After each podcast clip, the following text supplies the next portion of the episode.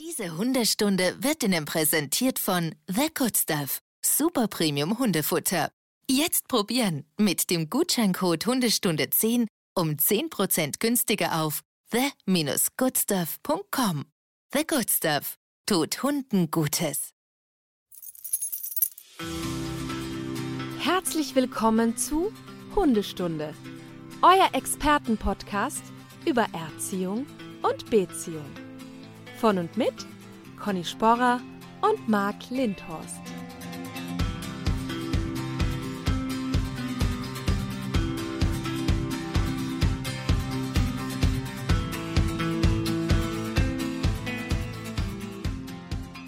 Einen wunderschönen guten Morgen, Conny. Schönen guten Morgen, Marc. Eine Frage, Conny, vorab, bevor wir zu unserem Thema heute kommen, Leinführigkeit, ne? Mhm. Machst du vor den Aufnahmen Sprechübungen? So mi, mi, mi, mi, mi, mi, bababababab, sowas? Nein. Das hört man auch. Die, also es ist ja noch recht früh und meine Stimme ist immer zu Beginn des Podcasts immer tiefer als nachher. Ach so, ja, ist mir gar nicht ich halte das, ja, ich halte das beim Reden auch äh, für überflüssig, weil ähm, sich das durch das Reden sowieso eingroovt. Richtig. Außerdem haben wir ja tausend Effekte, die wir noch einschalten können, immer auf unseren Stimmen. genau. Und bald, schon mal als Spoiler, irgendwann habe ich so ein cooles Aufnahmeboard, gibt es. Und dann Ja. wird es ja noch Oh ja. richtig gut. Äh, die Qualität Ja. ist jetzt schon hoch, aber dann wird es richtig gut. Das kann ich Sehr versprechen. Cool. Vor allem, weil ich dann so programmierbare Felder habe, wie damals bei Stefan Raab. Da kannst du, da, da, Oh ja, da werde ich dann verschiedene Geräusche, kann ich da drauf programmieren. Ich freue mich drauf. Ich glaube auch. Dein Blick zeigt schon wieder Begeisterung. Dieser ängstliche, leicht Ich würde, unsichere Blick.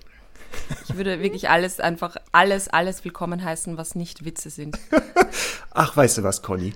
Apropos Witze. Ja, genau. Der Blick sagt schon wieder alles. Hundeforscher haben herausgefunden, sind dann aber wieder reingegangen. Verstehst du? Haben herausgefunden, sind dann wieder reingegangen. Ist doch ein Knüppel oder ist ein Klassiker. Krass, ist super. Als ich das Habe ich wirklich nicht verstanden. Aber muss ich auch nicht verstehen. Also es gibt ja so 50 Prozent oder vielleicht auch ein bisschen weniger haben ja Freude. Insofern, go for it. Ja, oder? Ich muss aber was, wieder was, was Gutes sagen. Ja. Du hast wieder ein sensationelles äh, Shirt an. Es widerspiegelt wieder deine Augenfarbe wirklich ausgezeichnet. Ich frage dich aber, woher kommt deine Bräune? Also, ähm, seit so zwei, Foto drei Tagen haben wir hier Sonne. Und Mhm. wenn ich nur. Jetzt bricht er ab für, für das Foto. Ja, Ja? Mhm. Äh, Conny hat ein Foto gemacht, das muss ich natürlich sofort nutzen. Vielleicht brauche ich ja mal neue Fotos. Ähm, wir haben hier seit zwei, drei Tagen so Frühling eher wieder mit Sonne. Ja. Und ich habe halt die Fähigkeit, ich stehe zwei Stunden in der Sonne und sehe dann aus, als wenn ich drei Wochen, weiß ich nicht, in der Karibik war. Das geht ganz schnell oh, bei das mir. ist ja wirklich ein tolles Privileg. Ja, Mega. führt aber immer dazu, dass die Leute natürlich denken, ich mache ständig Urlaub, wenn die mich sehen. Ja, ja, absolut. Und, Hätte ich auch ähm, gedacht. Ja, äh, also, dass so. du halt einfach in der Sonne liegst. Nur. Genau. das Aber- ist wirklich ein Vorteil an dem Job. Ne? Man wird wirklich schön braun, wenn man das zulässt. Genau, es hat Vor- und Nachteile, draußen zu arbeiten. Ja. Und äh, die Vorteile überwiegen meistens. Habe ich auch festgestellt. Ja, also ja, man wird im Winter, finde ich, sehr äh, immunrobust, einfach aufgrund der Kälte und so. Schön ist halt anders, aber ja, Ja. ja. Ja, die Hundemenschen wissen das ja. Es gibt ja kein schlechtes Wetter, sondern nur nicht die passende Kleidung. genau. Ein schöner Spruch, den ich dann nach sechs Stunden auf der Wiese, so mit nach sechs Stunden Dauerregen, immer wieder höre beim nächsten Kunden. Ja, Herr Lindhorst, es gibt ja kein schlechtes Wetter, nur durch die passende Kleidung, wo du denkst, ja, aber ich stehe ja schon fünf Stunden in dieser, diesem tollen Wetter. Also dann Es ist halt, ja, ich finde aber tatsächlich über die Jahre, man äh, lernt sich ja einfach, einfach äh, so, so äh, Outfits an, die dann halbwegs funktionieren oder hat halt Wechselwäsche dabei. Aber ähm, ich finde immer das Problem, dass die Kunden oft nicht wirklich ordentlich gekleidet sind und das macht es dann schwieriger, weil die müssen ja in der Stunde lernen und zuhören und verstehen und wenn die dann so bibbernd dastehen und ganz durchgenässt sind, dann ist es natürlich irgendwie immer unangenehm, finde ich. Also hier Aufruf an dieser Stelle für alle, wir schreiben das ja auch manchmal bei manchen Terminen dazu, bitte feste Schuhe anziehen und dem Wetter angepasste Kleidung. Ähm, ja, so wie im Kindergarten so ein bisschen. Aber es ist tatsächlich so, also dass manchmal die Leute im Winter mit Ballerinas kommen und sagen, ja, ich komme aus dem Büro. Hm. Ja, da ja. gefällt mir eine Anekdote ein aus der Zeit meiner Ausbildung. Ich hatte ja noch das äh, Glück, dass Martin uns ausgebildet hat, weil er viel Zeit hatte. Und da war ein Kundenfall, eine Dame kam mit einem Hund mit Minirock und Stöckelschuhen aufs Trainingsgelände, wo du denkst, okay, die weiß aber schon, Hundetraining findet oft draußen statt und nicht jetzt unbedingt irgendwo drinnen. Und das war auch sehr witzig, wie sie da mit ihren Schuhen in der Wiese immer wieder versank. Und äh, Dobermann oder was war das für ein Ich Hund? weiß nicht mehr, was das genau war. Ich glaube ein Rottweiler oder so. Es war jetzt nicht, Ach, auch aber schön. ja. Ja. Deswegen, also passendes Schuhwerk kann ich echt empfehlen. Und Stöckelschuhe habe ich ausprobiert, kann man auf der Wiese gar nicht anziehen. Geht Ist ja sowieso nicht. auf der Wiese Quatsch, ja. Nee, also ich, ah. kann, ich, ich kipp da auch immer mit weg in der Wiese, mhm. habe ich herausgefunden. Deswegen trage ich auch mhm. keine mehr auf der Wiese. Ja, ja, ich war ja früher auch so unterwegs, also in meinem vorigen Job. Und dann, dann habe ich ja die Ausbildung begonnen und so und dann passt man sich ja an, weil äh, ne, das Leben muss ja irgendwie so zusammenpassen, dass man sich jetzt nicht viermal umziehen muss. Und ähm, ich werde noch also ich werde nicht vergessen, in meinem vorigen Job, den ich gemacht habe, parallel zur Ausbildung, ähm, da gab es so eine Reinigungskraft, die kam dann mal zu mir so und hat ins Ohr geflüstert, seit du das mit den Hunden machst, achtest du gar nicht mehr auf dich. die war halt gewohnt, dass ich immer so in hohen Schuhen komme und immer ganz ordentlich zurechtgemacht. Und wenn man dann halt um 5 Uhr aufstehen muss, um mit den Hunden noch in den Wald zu gehen und so in Gummistiefeln, dann relativiert sich das so ein bisschen. Ja. Aber trotzdem äh, ja, heißt das ja für mich immer nicht, dass man jetzt äh, sich da verlottern lassen muss, aber man kann ja den, den schönen Mittelweg finden. Ja, das stimmt wohl.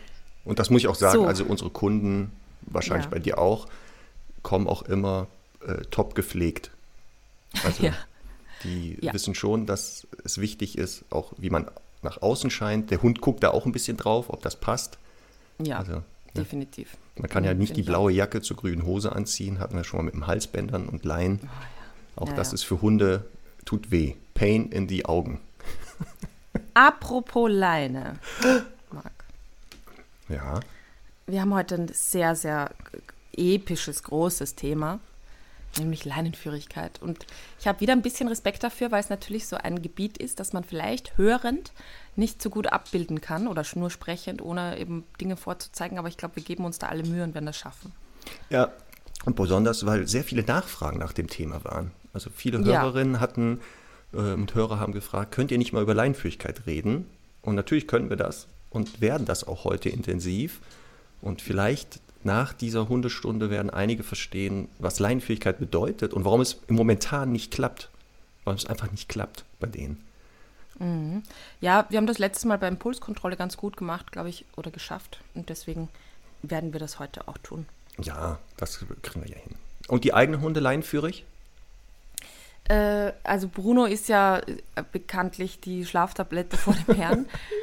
Bei dem ist das tatsächlich nicht, nicht, einfach nicht wirklich notwendig. Der kennt so ein Signal wie Fuß, aber der ist einfach, der hängt nie in der Leine. Ich hatte das übrigens mit Abby auch, die ähm, Ritschbeckhündin, die ich vorher hatte, die hat einfach ob, ob, ihrer 37 äh, Kilo nie an der Leine gezogen. Also ich hatte nicht ein einziges Mal, ich hätte die locker meiner Oma immer mitgeben können, die hat nie ein einziges Mal an der Leine gezogen es gibt einfach Hunde, die, die bringen das so ein bisschen mit. Und ähm, da ist es, finde ich, dann eben auch nicht irgendwie notwendig, da das Haar in der Suppe zu suchen. Obwohl natürlich es immer wichtig ist, und da sind wir vielleicht schon so ein bisschen beim ersten Thema, dass ein Hund differenzieren kann, was bedeutet es jetzt, verlass dich auf mich. Jetzt ist ein Modus da, wo man sagt, äh, du, ich nehme dich an die Hand und achte jetzt mehr auf mich. Ähm, das finde ich dann eben schon immer wichtig und auch schwierig, vielleicht, wenn ein Hund gar nicht so zieht, dass er diese Modi unterscheiden kann. Aber äh, bei Semmel zum Beispiel arbeite ich jeden Tag dran. Ich arbeite nach Jahren immer noch hart dran.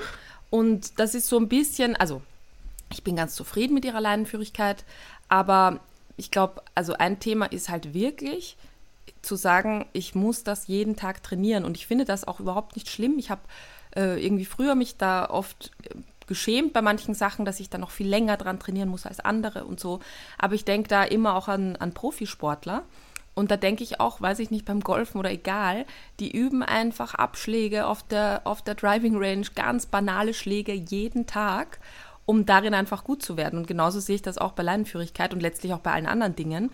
Man, äh, man muss wirklich, also nicht nur in den schwierigen Situationen drangehen, sondern wirklich ähm, im Grunde beim Verlassen des Hauses schon loslegen und immer wieder dran trainieren und nie denken, so jetzt habe ich es geschafft, jetzt bin ich frei davon und fertig und jetzt muss ich nicht mehr üben. Und üben ist halt einfach irgendwie eine Sache fürs Leben.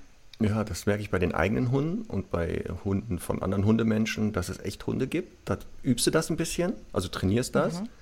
und dann läuft das und mit wenig, also es ist, ist, wie weg. Also der Hund geht danach leinführig und andere, wo es mhm. echt jeden Tag immer wieder doch eine Übungsphase auch bedeutet und für den Hund auch unheimlich schwer ist, das ähm, also wirklich leinführig zu sein. Also man sieht, die, die bemühen sich wirklich und tun ja. alles, aber man sieht, das kostet ihr auch unheimlich Überwindung, weil es ja auch das eines mit der unnatürlichsten Sachen der Welt ist, dass Hunde das Tempo des Menschen annehmen freiwillig. Also das sie, du hast ja auch mehr als einen Hund, wenn die draußen rumlaufen, habe ich noch nie gesehen, dass die dann so auf, wie auf so einer Schnur auf einer Höhe laufen, sondern mhm. jeder läuft so sein Tempo aus verschiedensten Gründen. Ähm, mhm. Und das ist ja das Schwere dann, genau, wenn wir durch diese Leine verbunden sind, dass der Hund ja plötzlich mein Tempo annehmen muss und darf nicht mehr sein mhm. eigenes gehen. Mhm. Ja, ja ähm, das ist vielleicht auch ein, äh, gleich ein wichtiger Punkt zu Anfang die Höhe des Hundes im Verhältnis quasi zu dem Bein des Menschen, die definiere ich immer ganz unterschiedlich. Und das ist zum Beispiel ein Problem bei Semmel. Ähm, wie wir ja wissen oder die Hörerinnen und Hörer schon wissen, hat die jetzt nicht eine ganz große Euphorie für andere Hunde. Und dann äh, ist es bei mir zum Beispiel total wichtig, dass wirklich ihr Ohr sozusagen auf Höhe meines Knies ist, also wirklich ihre Schnauze nicht meine Zehen überschreitet weil ich immer möchte, dass sie so ein bisschen hinter mir ist. Das würde ich auch empfehlen bei Hunden, die so ein bisschen unsicher, ängstlich sind, dass man sich immer schön da vorstellen kann und dem Hund durch die Leinenführigkeit wirklich suggerieren kann, ich bin vorne, ich regel die Dinge für dich. Ähm, bei anderen Hunden wäre mir das total egal. Da würde ich einfach definieren, die soll einfach, die Leine soll locker durchhängen. Und wenn der Hund auch mal ein paar Zentimeter weiter vorne ist, wäre mir das wurscht. Wie handhabst du das? Ist das bei dir auch so abhängig vom Thema? Genau, weil da ist ja schon die erste Frage, wo soll der Hund denn laufen an der Leine? Mhm. und das, ähnlich wie du, mache ich, mach ich eher abhängig, was für ein Typ Hund ist das, beziehungsweise worum geht es hier? Also du hast ja gesagt, ja. das Hund, der eher nach vorne tendiert, weil er, weiß ich nicht, territorial ist zum Beispiel oder schon im Bereich der Aggression sagt, ich suche Konflikte, wäre vielleicht nicht schlecht, an der Leine nicht so ganz vorne laufen zu lassen, weil ich mhm. ja damit auch ihm sage, ja, mach das mal, beziehungsweise auch schlechter einwirken kann. Und deshalb mhm. würde ich jetzt, wenn man jetzt nicht die Position definiert, sagen, dass schon das abhängig vom Hund ist. Also bei Herrn Doktor jetzt, ob der vorne, seitlich, hinten, rechts, links läuft, aufgrund, dass er Herr Doktor ist, ist das egal. Beim Hund wie mhm. Charlie, dem einjährigen Shepherd, der findet Hunde total super, hat ja keinen Stress mit Hunden, sondern sagt, boah, super, hallo ist mhm. gerade wenn Hunde auftauchen, ist wichtig, dass der eben nicht zu weit nach vorne tendiert, weil er dann schon so näher ja auch am Hund ist. Und dann ist der Reiz schwerer auszuhalten, zu sagen, dann gehe ich auch den nächsten Schritt. Deswegen ist das wirklich situationsabhängig, ähm, je nach Hund. Also da, mhm. was du ja auch sagst. Ich glaube auch bei Bruno, egal. Und Semmel mhm. kann das schon mal zentral sein. Total. Absolut, ja.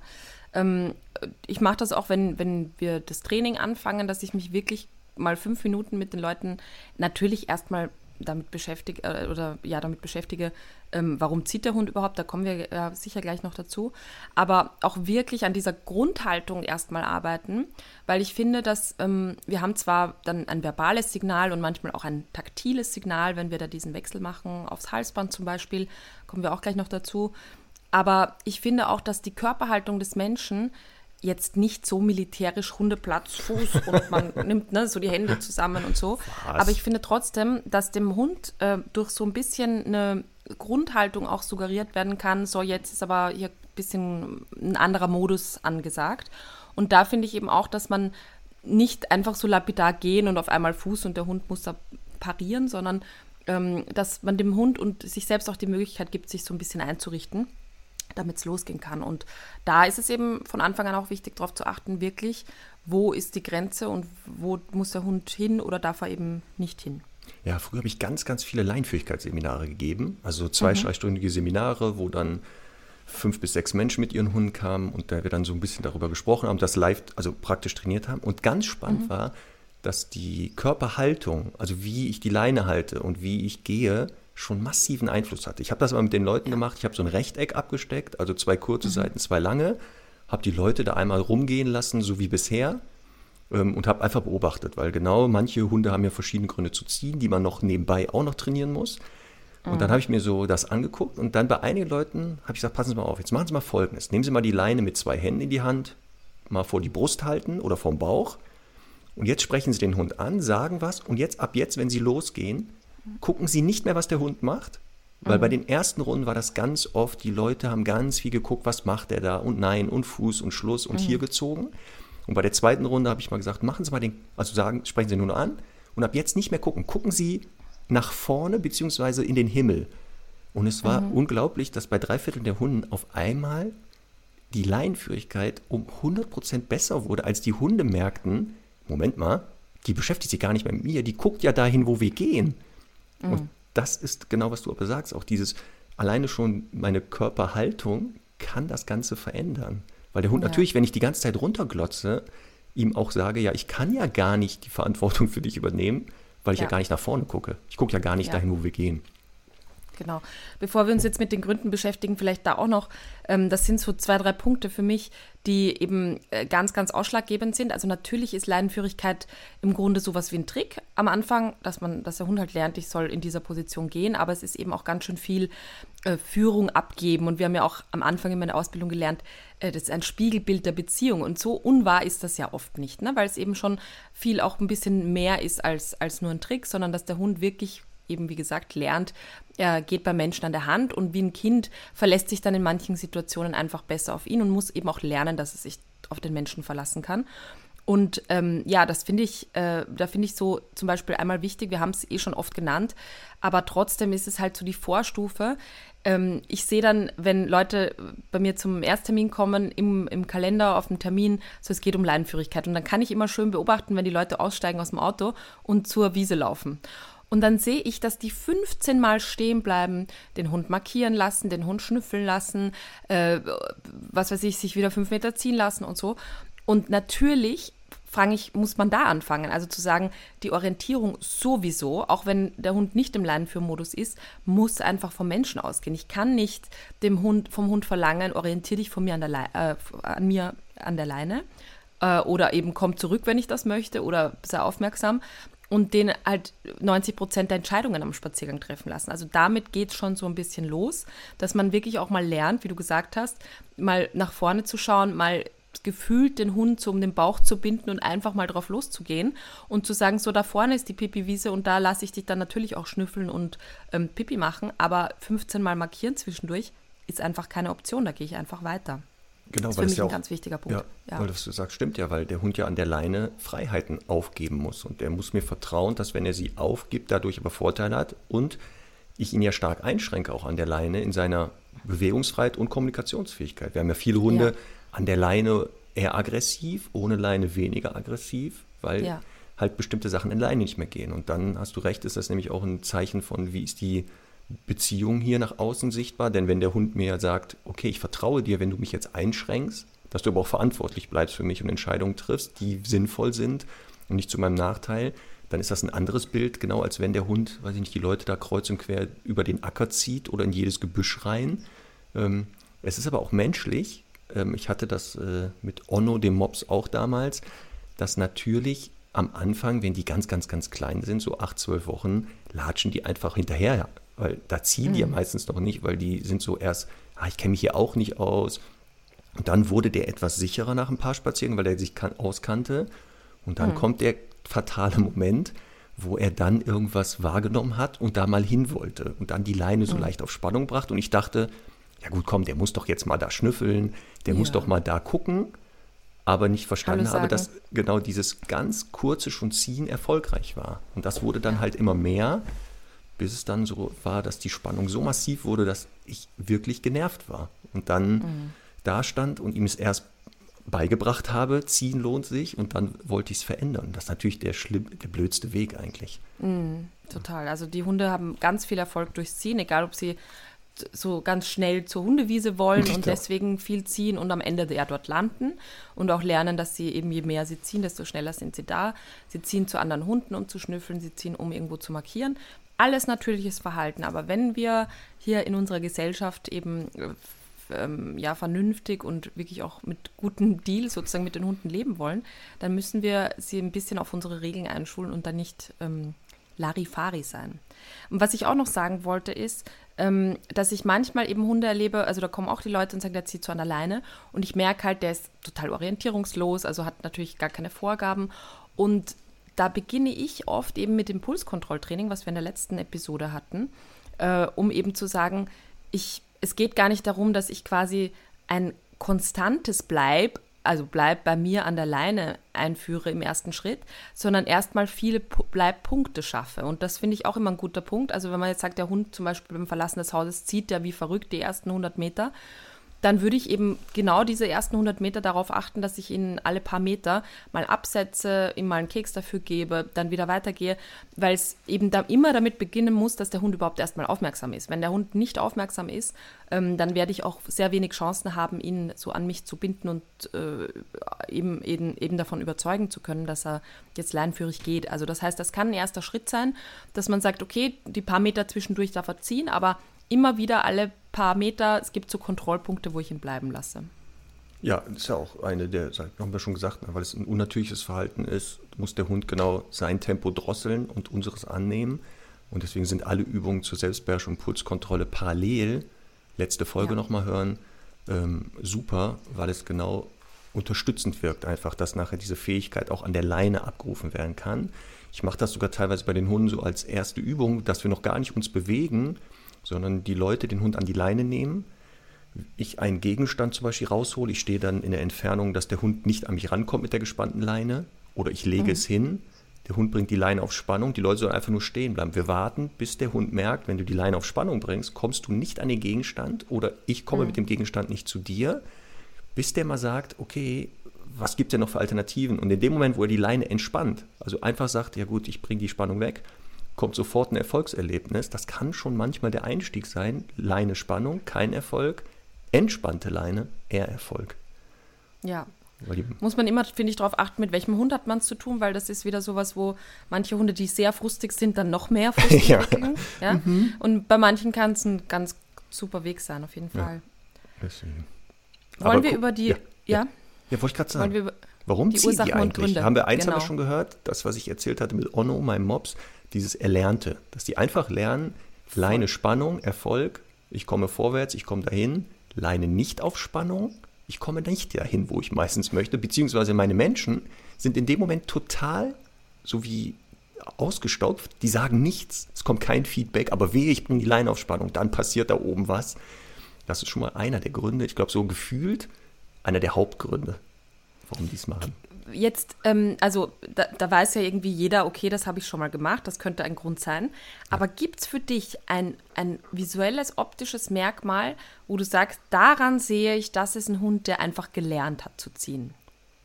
Ich, ich mache das eher abhängig vom Verhalten des Menschen, der an der anderen Seite mhm, ist. Okay. Dass man sieht an ja. deren Verhalten, wie reagieren die darauf, wenn der Hund die Leinaufspannung bringt. Was du beschrieben hast, die bleiben schön brav stehen, wenn er irgendwo schnüffeln mhm. will. Dann sprechen sie ihn an, locken ihn zaghaft, er kommt nicht, mhm. dann ziehen die mal ganz vorsichtig selber, merken aber, das klappt nicht und geben sofort mhm. auf und sagen, ach nee, ich kann ja den Hund jetzt hier nicht wegziehen. Mhm. Ähm, ich ich mache das eher daran, genau wie reagieren die Hunde, also die Leute darauf. Wie viel Feedback okay. geben sie ihm, wie handhaben sie das Verhalten und weniger am Verhalten des Hundes eher. Also ich manchmal finde ich, ist es, äh, sieht man das daran, das sind dann die Hunde, die zum Beispiel so ein Geschirr dran haben und sich so ganz massiv auf eine Seite lehnen. Kennst du das?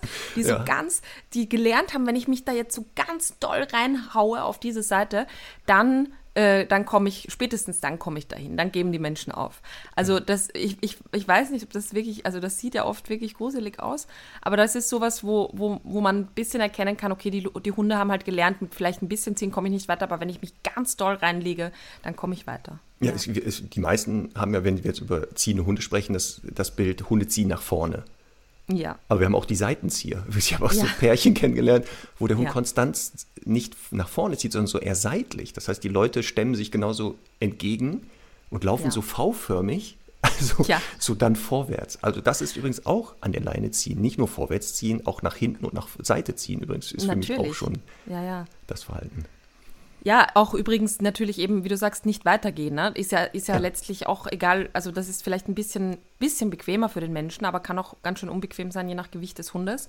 Am Ende ist es trotzdem eben nicht sich an der Leine richtig orientieren und das, was wir hier besprechen, geht natürlich genauso. Vielleicht ein Tipp hier schon vorab. Ähm, stehen bleiben hat ganz oft damit zu tun, dass die Menschen eben genau das tun, was der Hund äh, hier möchte, nämlich auch stehen bleiben und ihn dann locken und bitte, bitte sagen oder mal warten und trotzdem stehen bleiben. Und ähm, ich habe das, wir haben das, das ist so ein schönes Feldexperiment. Wir haben ähm, beim Trainingsgelände, da ist ja ein Wohngebiet rundherum und da ist jetzt äh, eine, eine Frau, die hat einen äh, neuen Berner seinen Hund. Der ist ganz jung und die wirklich, die bleibt alle drei Meter stehen bei dem Hund. Der hat jetzt, was weiß ich, vielleicht noch 14 Kilo oder so. Das wird echt schön werden, wenn der mal noch so 10, 20 Kilo dazu bekommt. Ähm, das, das ist jetzt so ein schönes Bild für mich, wie so eine Studie, die ich jetzt beachten, also beobachten kann im, im Laufe der Wochen, äh, wie das dann wird, wenn der Hund mal, keine Ahnung, 35, 40 Kilo hat, äh, wie sie das dann lösen wird, wenn der eben weiterhin stehen bleibt. Äh, Und das ist halt wirklich eine Sache. Also Geschirr dran, einfach den Hund mitnehmen. Klar, wenn der jetzt total ängstlich ist in einer Situation, bleibt man kurz stehen, schaut sich das an oder geht aus der Situation raus. Aber es gibt einfach viele Rassen, auch beim Ritschbeck ganz häufig, beim Beagle ganz häufig, die testen dann, bleiben stehen, natürlich im Welpenalter sowieso ganz viele. Und da würde ich immer einfach den Hund mitnehmen, wenn es zu viel Diskussion gibt und das Gewicht des Hundes das erlaubt, den Hund hochnehmen, weitergehen. Also auch nach hinten ziehen, ähm, genauso zu behandeln wie eben nach vorne ziehen, letztlich Orientierung vorgeben. Ja, das ist ja wie dieser gelernte Trödler. Also Hunde, die Genau. bewusst trödeln, weil die Leute ja aus Versehen Folgendes machen. Wenn der Hund trödelt, sprechen sie ihn an, locken ihn, dann gibt es ein Leckerchen. Und wenn er nicht trödelt, Ja. passiert nichts. Genau das gleiche an der Leine. Also ich habe viele Hunde kennengelernt, genau. Die bleiben dann stehen, dann kommt die Leinaufspannung, die Leute bleiben stehen, locken den Hund, der kommt dann wieder auch bis auf die Höhe, da gibt es ein Leckerchen, dann gehen sie weiter. Genau, dann geht das immer weiter los und der Hund lernt Ja. eigentlich, wie komme ich hier schnell an Leckerchen, indem ich einfach öfter stehen bleibe, dann müssen die Mhm. mich ja wieder rufen. Deswegen aufpassen, das geht rubbel die Katz. Und da scheint sich ja bei deiner Studie etwas schon anzubahnen. Ja, Das so, wir haben als ja. ersten Punkt äh, anerlerntes Verhalten gehabt, anerlerntes Ziehen. Was haben wir noch? Was haben wir noch? Ach so, ja, äh, kann ich an Charlie gerade sagen, wenn der mal die Leine momentan auf Spannung bringt, hat das mit der Jahreszeit zu tun. Denn er ist ja ein unkastrierter Rüde, der jetzt in der jungen Erwachsenenphase äh, sich befindet. Ähm, und natürlich bestimmte Gerüche sind gerade sehr, sehr spannend. Das Gegengeschlecht, also Hündinnen, findet er jetzt gut, gerade wenn die läufig sind. Und da neigt er manchmal noch dazu, obwohl er schon richtig gut an der Leine geht, zu sagen, da ist was Spannendes, ich muss da mal kurz hin und vergiss dann leider, dass wir mit so einem komischen Strick verbunden sind. Also Sexualität Ja. kann ein Thema sein ne, für einige Ja. Hunde, dass die die Leinaufspannung bringen. Absolut. Das ist immer, also wir sehen das ja immer eben bei Seminaren oder bei so Leinenführkursen, wenn die beginnen, dann machst du das ja ähm, auch so, dass du quasi sagst, ich will mir einfach den Hund mal ansehen und mal schauen, wie er zieht. Und äh, quasi am Verhalten des Hundes auch festmachen, was ist der Grund fürs Ziehen. Und da kann man eben oft körpersprachlich erkennen, der schnüffelt ganz punkt punktuell, hat vielleicht auch ein bisschen dazu eine imponierende Körpersprache. Ähm, ganz oft eben, auch wenn es sexuelle Motivation ist, das, sind das natürlich auch Hunde, die halt gelernt haben, ich kann irgendwie alle zwei Meter stehen bleiben und da irgendwo drüber markieren, sexuell motiviert. Das ist natürlich dann auch immer so ein bisschen, ähm, deswegen, deswegen reden wir ja auch über die Gründe, ähm, dass man so ein bisschen die Ursache bekämpft und vielleicht auch an anderen Ecken als der Leinenführigkeit selbst anfängt, um zu sagen, okay, wie kann ich jetzt vielleicht dafür sorgen, dass der Hund gar nicht so ganz sexuell motiviert ist, außer Kastration. Ähm, und dann kann ich mich eben erst auf das echte Training einlassen. Müssen wir eh. Also äh, wir sind ja Fan davon zu sagen, Verhalten hat eine Ursache. Und deswegen reden wir jetzt auch darüber, warum ziehen Hunde, dass man neben der Technik, es gibt den Unterschied, man, es gibt eine Technik, die man erlernt, abhängig vom Hund, aber an, nebenbei an der Ursache für das eigentliche, also wie jetzt zum Beispiel da, wenn ein Hund sehr sexuell motiviert ist und das die Hauptursache ist, dass er zieht, kann er natürlich eine Technik lernen, dass er neben mir läuft. Aber die Tendenz zu ziehen bleibt ja weiter bestehen. Und das ist ja, was du Total. sagst, dieses tägliche auch immer wieder darüber zu trainieren und parallel zu sagen, okay, wie kann ich diese Ursache, zum Beispiel Sexualität verändern? Da gibt es halt Ja. die Möglichkeit zu sagen, dann beschäftigt den halt mehr, hat er weniger Zeit, sich mit Sex zu beschäftigen. Natürlich kann auch die Kastration hilfreich sein, da müssen wir auch ein bisschen aufpassen, da sollte jemand mal drauf gucken, der sagt, macht das wirklich Sinn oder welche Nachteile mhm. nehme dadurch in Kauf.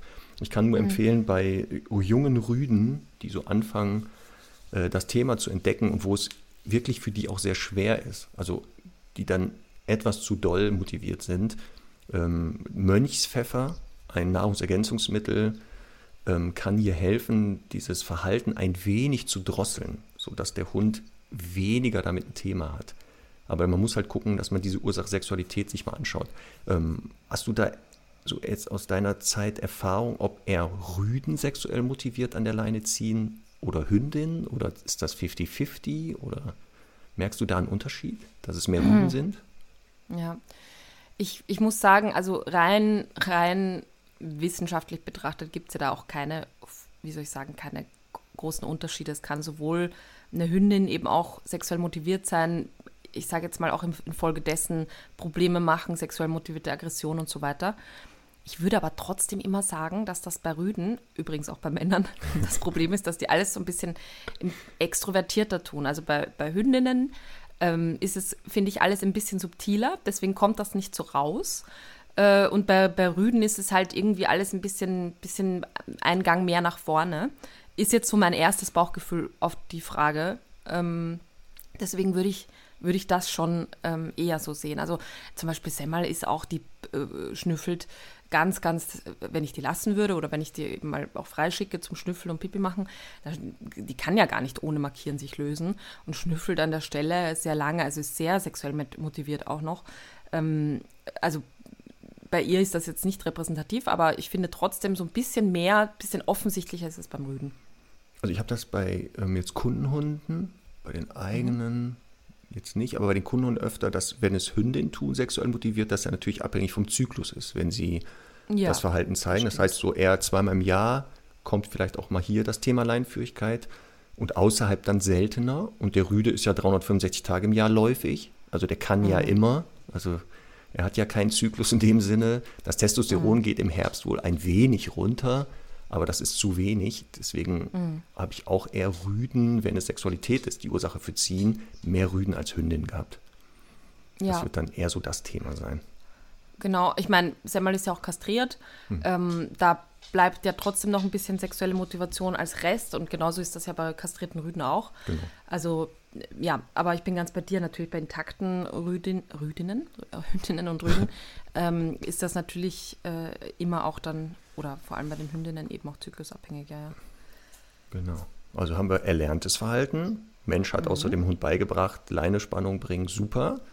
Egal in welche ja. Richtung. Sexualität kann dieses Verhalten ebenfalls auslösen. Was könnte noch ein Grund sein für Ziehen an der Leine? Ich finde ähm, ganz häufig leider Langeweile.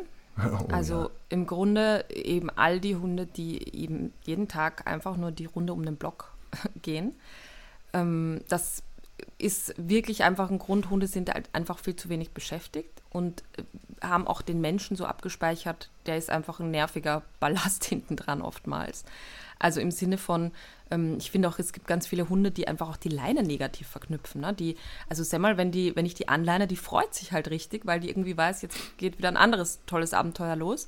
Und dann gibt es ja Hunde, die gar nicht zurückkommen, weil sie eben nicht angeleint werden wollen, weil, weil sie wissen, das hat mit äh, wir gehen jetzt zu tun. Und ähm, insofern ähm, finde ich halt ganz wichtig, eben erstmal die Leine auch vielleicht als Vor, Vor, Vorübung, vor Leinenführigkeit mal einfach ganz positiv zu beschäftigen. Also durchaus auch zu sagen, ich leine den Hund drinnen an, dann gibt es an der Leine ein cooles Spiel. Ähm, ich mache viele Suchspiele an der Leine. Aber Hunde haben halt so abgespeichert, Leine ist, ähm, hängt dran und das heißt dann, da findet nichts statt und Le ohne Leine habe ich Freilauf und, und, und, weiß ich nicht, kann Ball spielen und da treffe ich andere Hunde und das ist alles schöner. Und deswegen finde ich halt so wichtig, wirklich die Hunde zu beschäftigen. Ähm, eben mit und ohne Leine. Es kann auch total in Ordnung sein, Suchspiele an der Leine zu machen, einfach auf dem Gehsteig. Und ich glaube, das ist das Hauptproblem, dass wir halt immer zu sehr denken in, äh, es gibt einen Spaziergang im Wald und da ist dann irgendwie eh alles cool, weil ähm, weil der Hund sich bewegen darf und für den Hund auch alles cool. Aber eben so diese Zwischendinge, dass man eben durchaus auch mal in der Stadt sagen kann, ich beschäftige den Hund. Also Semmel zum Beispiel kriegt ganz oft ihre Trockenfutterportion ähm, morgens an, äh, an, für Leinenführigkeit. Und wenn wir dann mal 20 Minuten irgendwo hinlaufen, dann ist die aber platt nachher, kannst du mir glauben. Also das ist einfach äh, wirklich ähm, eine absolute Alternative zu sagen, okay, dafür gibt es halt Futter und dann gibt es mal ein Suchspiel auch als Belohnung, da werfe ich den Keks nach hinten. Ähm, also das finde ich, äh, find ich einen, einen, ganz, ganz wichtigen Punkt und eben natürlich auch zu sagen, nicht nur an alleine die Beschäftigung, sondern auch als Ausgleich. Ne? Also so, dass man jetzt sagt, der Hund hat halt mehrmals die Woche, um nicht zu sagen eben jeden Tag, wirklich zumindest mal ein, zwei Highlights, wo er wirklich sich ordentlich auspowern kann. Ähm, weil wenn das nicht der Fall ist, dann, dann ist es ja einfach so, dass, der, dass Hunde halt wirklich so einen dauernden Druck im Kessel haben. Und das kennt man ja von sich selber auch. Ne? Wenn man nur unter Druck ist und so, dann, dann kann man ja im Grunde nicht klar denken und nicht Dinge ordentlich erledigen. Und deswegen finde ich das halt als Ausgleich total wichtig. Ja, nicht Amen. zu unterschätzen, was du sagst. Also der, ein weiterer Grund, dieses in, der Nähe meines Menschen ist es langweilig, ich will weg von denen. Und oft, wenn mhm. du dann das Mensch-Hund-Tier ja. anguckst, denke ich auch, oh Gott, in der Nähe des Menschen da möchte ich auch nicht gerne sein, weil da nichts passiert.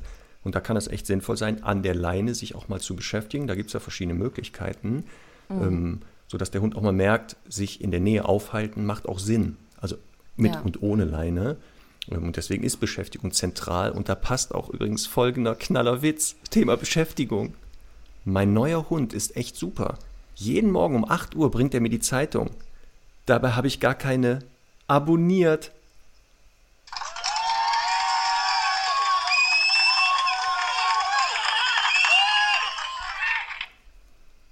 Ist doch ein Hammer, oder? Weißt du, der ja. Hund bringt die Zeitung, der hat doch gar keine abonniert. Mhm. Also der beschäftigt sich gerade selbst. Okay. Ja. Ähm, auf zum nächsten Punkt. Äh, du hast es schon kurz angesprochen. Territoriale Motivation. Warte, Conny. War der jetzt? Ja. Also bewerten. Wir bewerten es kurz den letzten Gag. Eins bedeutet, ja. sagen wir so, eins ist. Minus drei. Moment, wir haben die Skala gar nicht definiert. Eins könnte doch auch sein super, dann ist minus drei ja ah. super, super. Mhm. Na gut, komm. Wir müssen weitermachen, sehe ich an deinem Blick.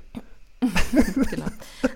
Ja, also territoriale Motivation ist, glaube ich, ein ganz häufiger Grund für Ziehen. Nämlich zu sagen, eben der Hund hat ein ganz hohes Bewusstsein für den Bereich, auf dem er sich gerade befindet oder vielleicht die Straße, in der er lebt. Und da ist es eben schwieriger, den Hund ähm, bei sich zu halten, weil er sagt, oh, da kommt mir ein Hund entgegen, okay, dann mache ich mich mal groß, dann gehe ich schon mal nach vorne. Das ist übrigens das Hauptproblem bei Semmel auch. Also grundsätzlich ohne Ablenkung ist da Ziehen kein Thema, aber eben in dem Moment, wo dann ein Hund zum Beispiel in unserer Straße entgegenkommt, dann will die tendenziell ein bisschen nach vor und abchecken gehen und so. Und da muss ich halt immer ähm, mehrmals sagen, dass sie da zurückgehen soll und da nichts verloren hat ähm, erkennt man natürlich immer ganz stark auch an der Körpersprache, also imponierende Körpersprache, vielleicht so ein bisschen trippelnder Gang, äh, erhobene Rute, erhobener Kopf. Ähm, vielleicht eben auch, wenn's, wenn der Hund das denn darf, Markierverhalten vorher und nachher, Scharen, Imponiergehabe. Ja.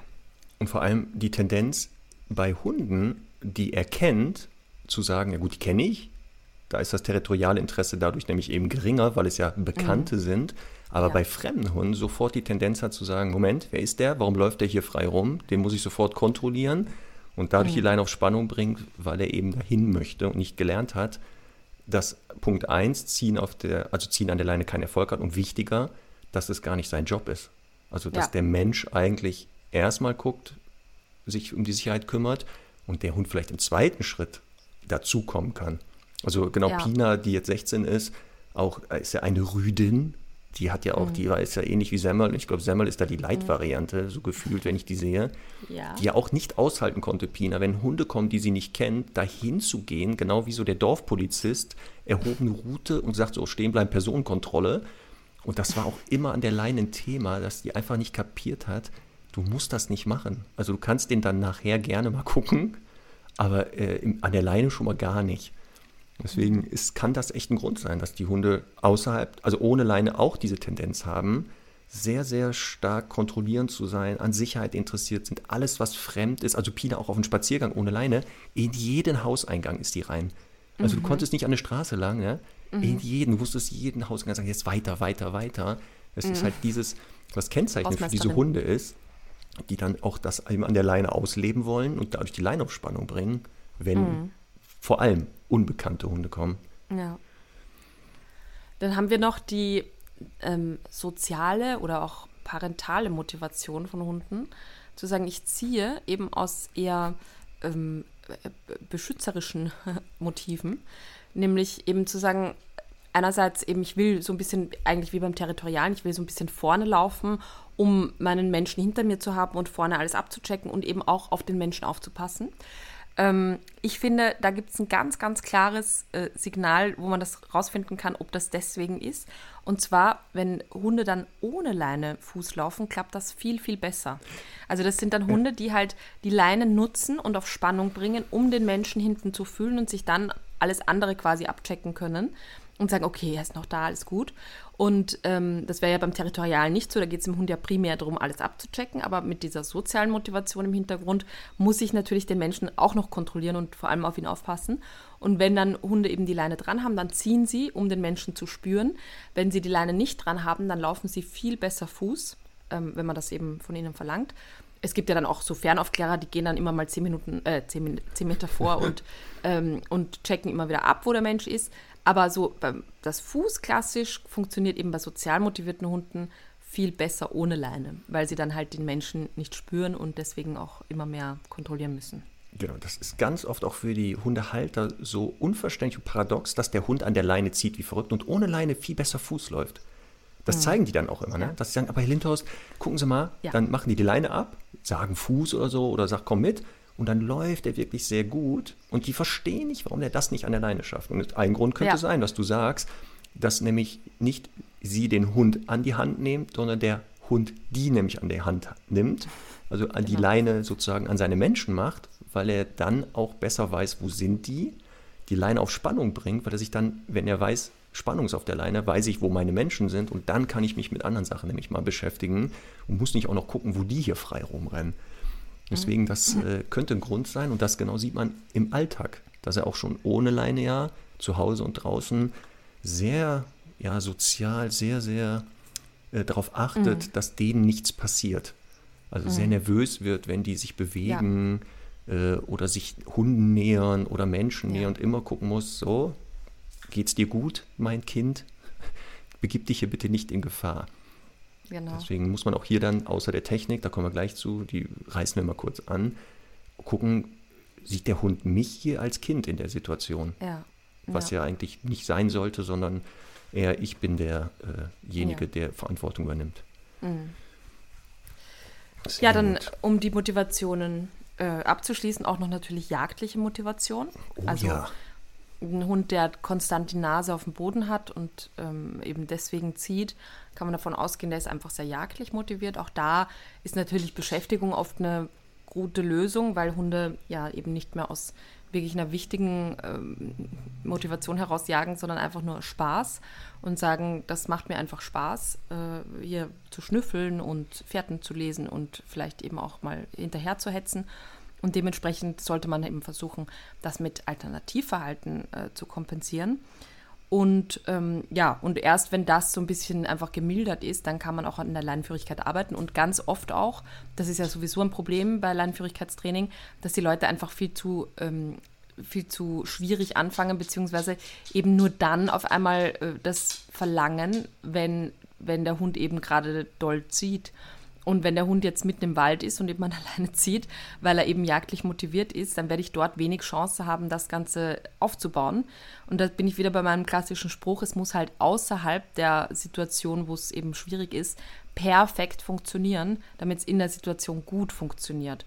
Und deswegen macht vielleicht Sinn, dann bei so einem jagdlich motivierten Hund, der die Nase dauernd am Boden hat, nicht auf einer Wiese zu beginnen, sondern auf Asphalt, auf einem Supermarktparkplatz oder so, ähm, wo man sich eben auch schön hin und her bewegen kann um dann eben auch äh, zu sagen, okay, jetzt weiß der Hund eigentlich, was das ist. Und das ist ja das Problem, dass viele Hunde nicht wirklich wissen, was dieses Fuß eigentlich ist, weil die Leute dann an der Leine rucken und Fuß sagen und korrigieren und Fuß sagen und so. Und der Hund weiß eigentlich nicht wirklich, was, er, was das bedeutet, wie bei anderen Signalen, wie bei Sitz oder so.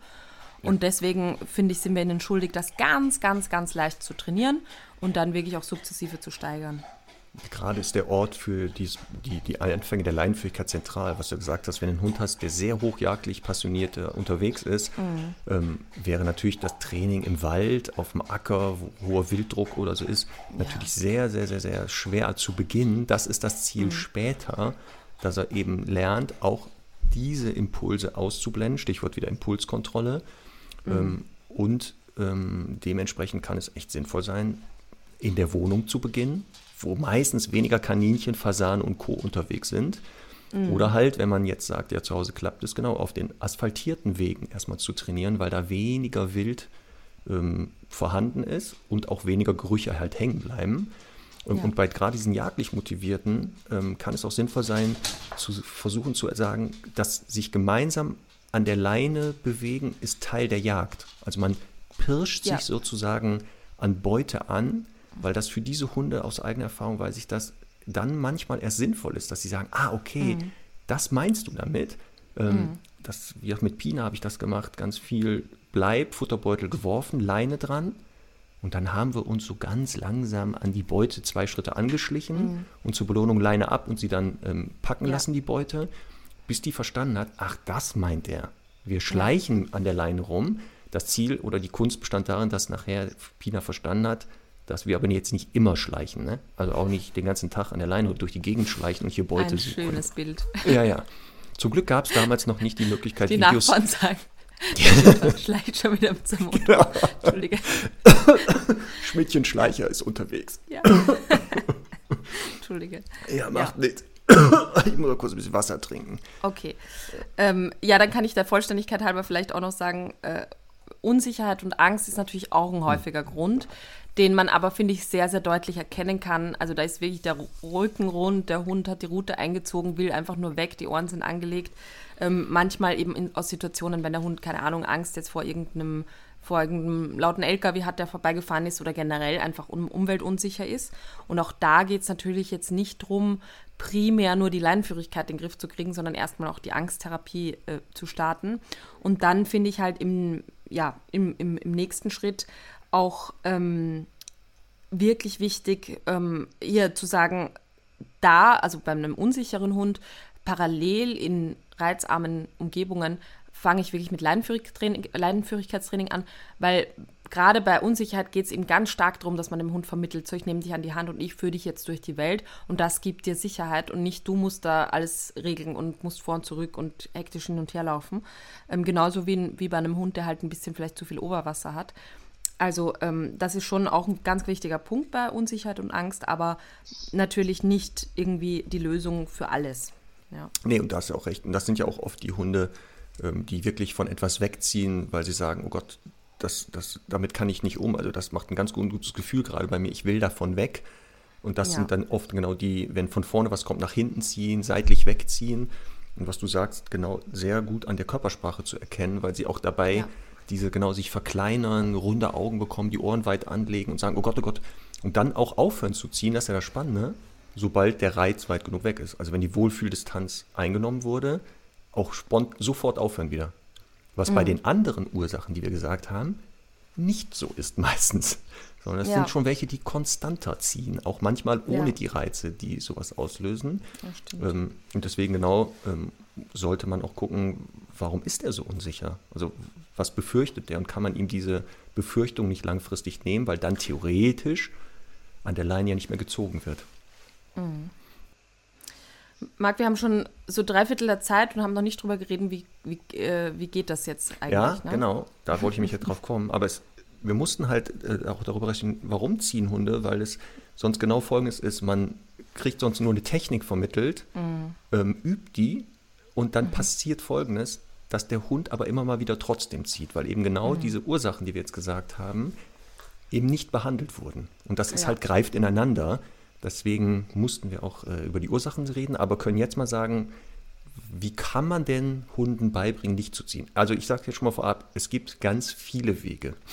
Und mhm. es gibt nicht den Weg unbedingt. Ich habe verschiedene Varianten kennengelernt, selber ausprobiert. Ähm, wir werden mal eine Technik so vorstellen, wo wir sagen, bei den meisten Hunden führt das schon zum Erfolg. Ja, ich, ich gebe dir da voll recht und ich wende auch tatsächlich immer je nach Hund so ganz unterschiedliche Dinge an und auch je nach Mensch. Ne? Kommt ja auch immer darauf an, wie pfiffig und schnell der Mensch ist vielleicht. Also ähm, ich, ich würde da auch immer nicht sagen, das ist mein Weg, sondern einfach wirklich auch je nach Hund ganz unterschiedliche Herangehensweisen wählen. Aber wie du sagst, irgendwas müssen wir jetzt nehmen und deswegen wählen wir vielleicht mal so den geläufigsten. Genau. Ja. Das, was ich immer machen würde, und das ist egal, mhm. ne, welche Technik danach folgt, ist dem Hund ja. vorher zu sagen, pass auf, du bist gemeint, es geht mhm. jetzt los. Also ein ja. Signal aufzubauen, um dem Hund zu suggerieren, jetzt wäre es wichtig, dass du mir folgst. Also pass jetzt auf, es könnte gleich losgehen. Also eine Art Aufmerksamkeitssignal ähm, könnte denn, also eigentlich der Name sollte ja schon dazu führen, dass der Hund aufmerksam ist. Einige Hunde haben das wohl leicht vergessen, weil der Name ungefähr so 600 Mal am Tag gesagt wird und nichts passiert. Deswegen kann es manchmal ja. sinnvoll sein, ein neues Wort, sowas wie Schau äh, oder irgendwas ähnliches oder ein Geräusch. Viele machen auch Schnalzen oder machen so da jetzt genau. Charlie guckt schon hoch, Herr Doktor schläft ja. schön weiter. Also man sieht, hier gibt es auch Unterschiede. Das würde ich immer vorab machen. Also dem Hund die ja. Chance zu geben, äh, es passiert jetzt gleich was Spannendes mit mir an der Leine.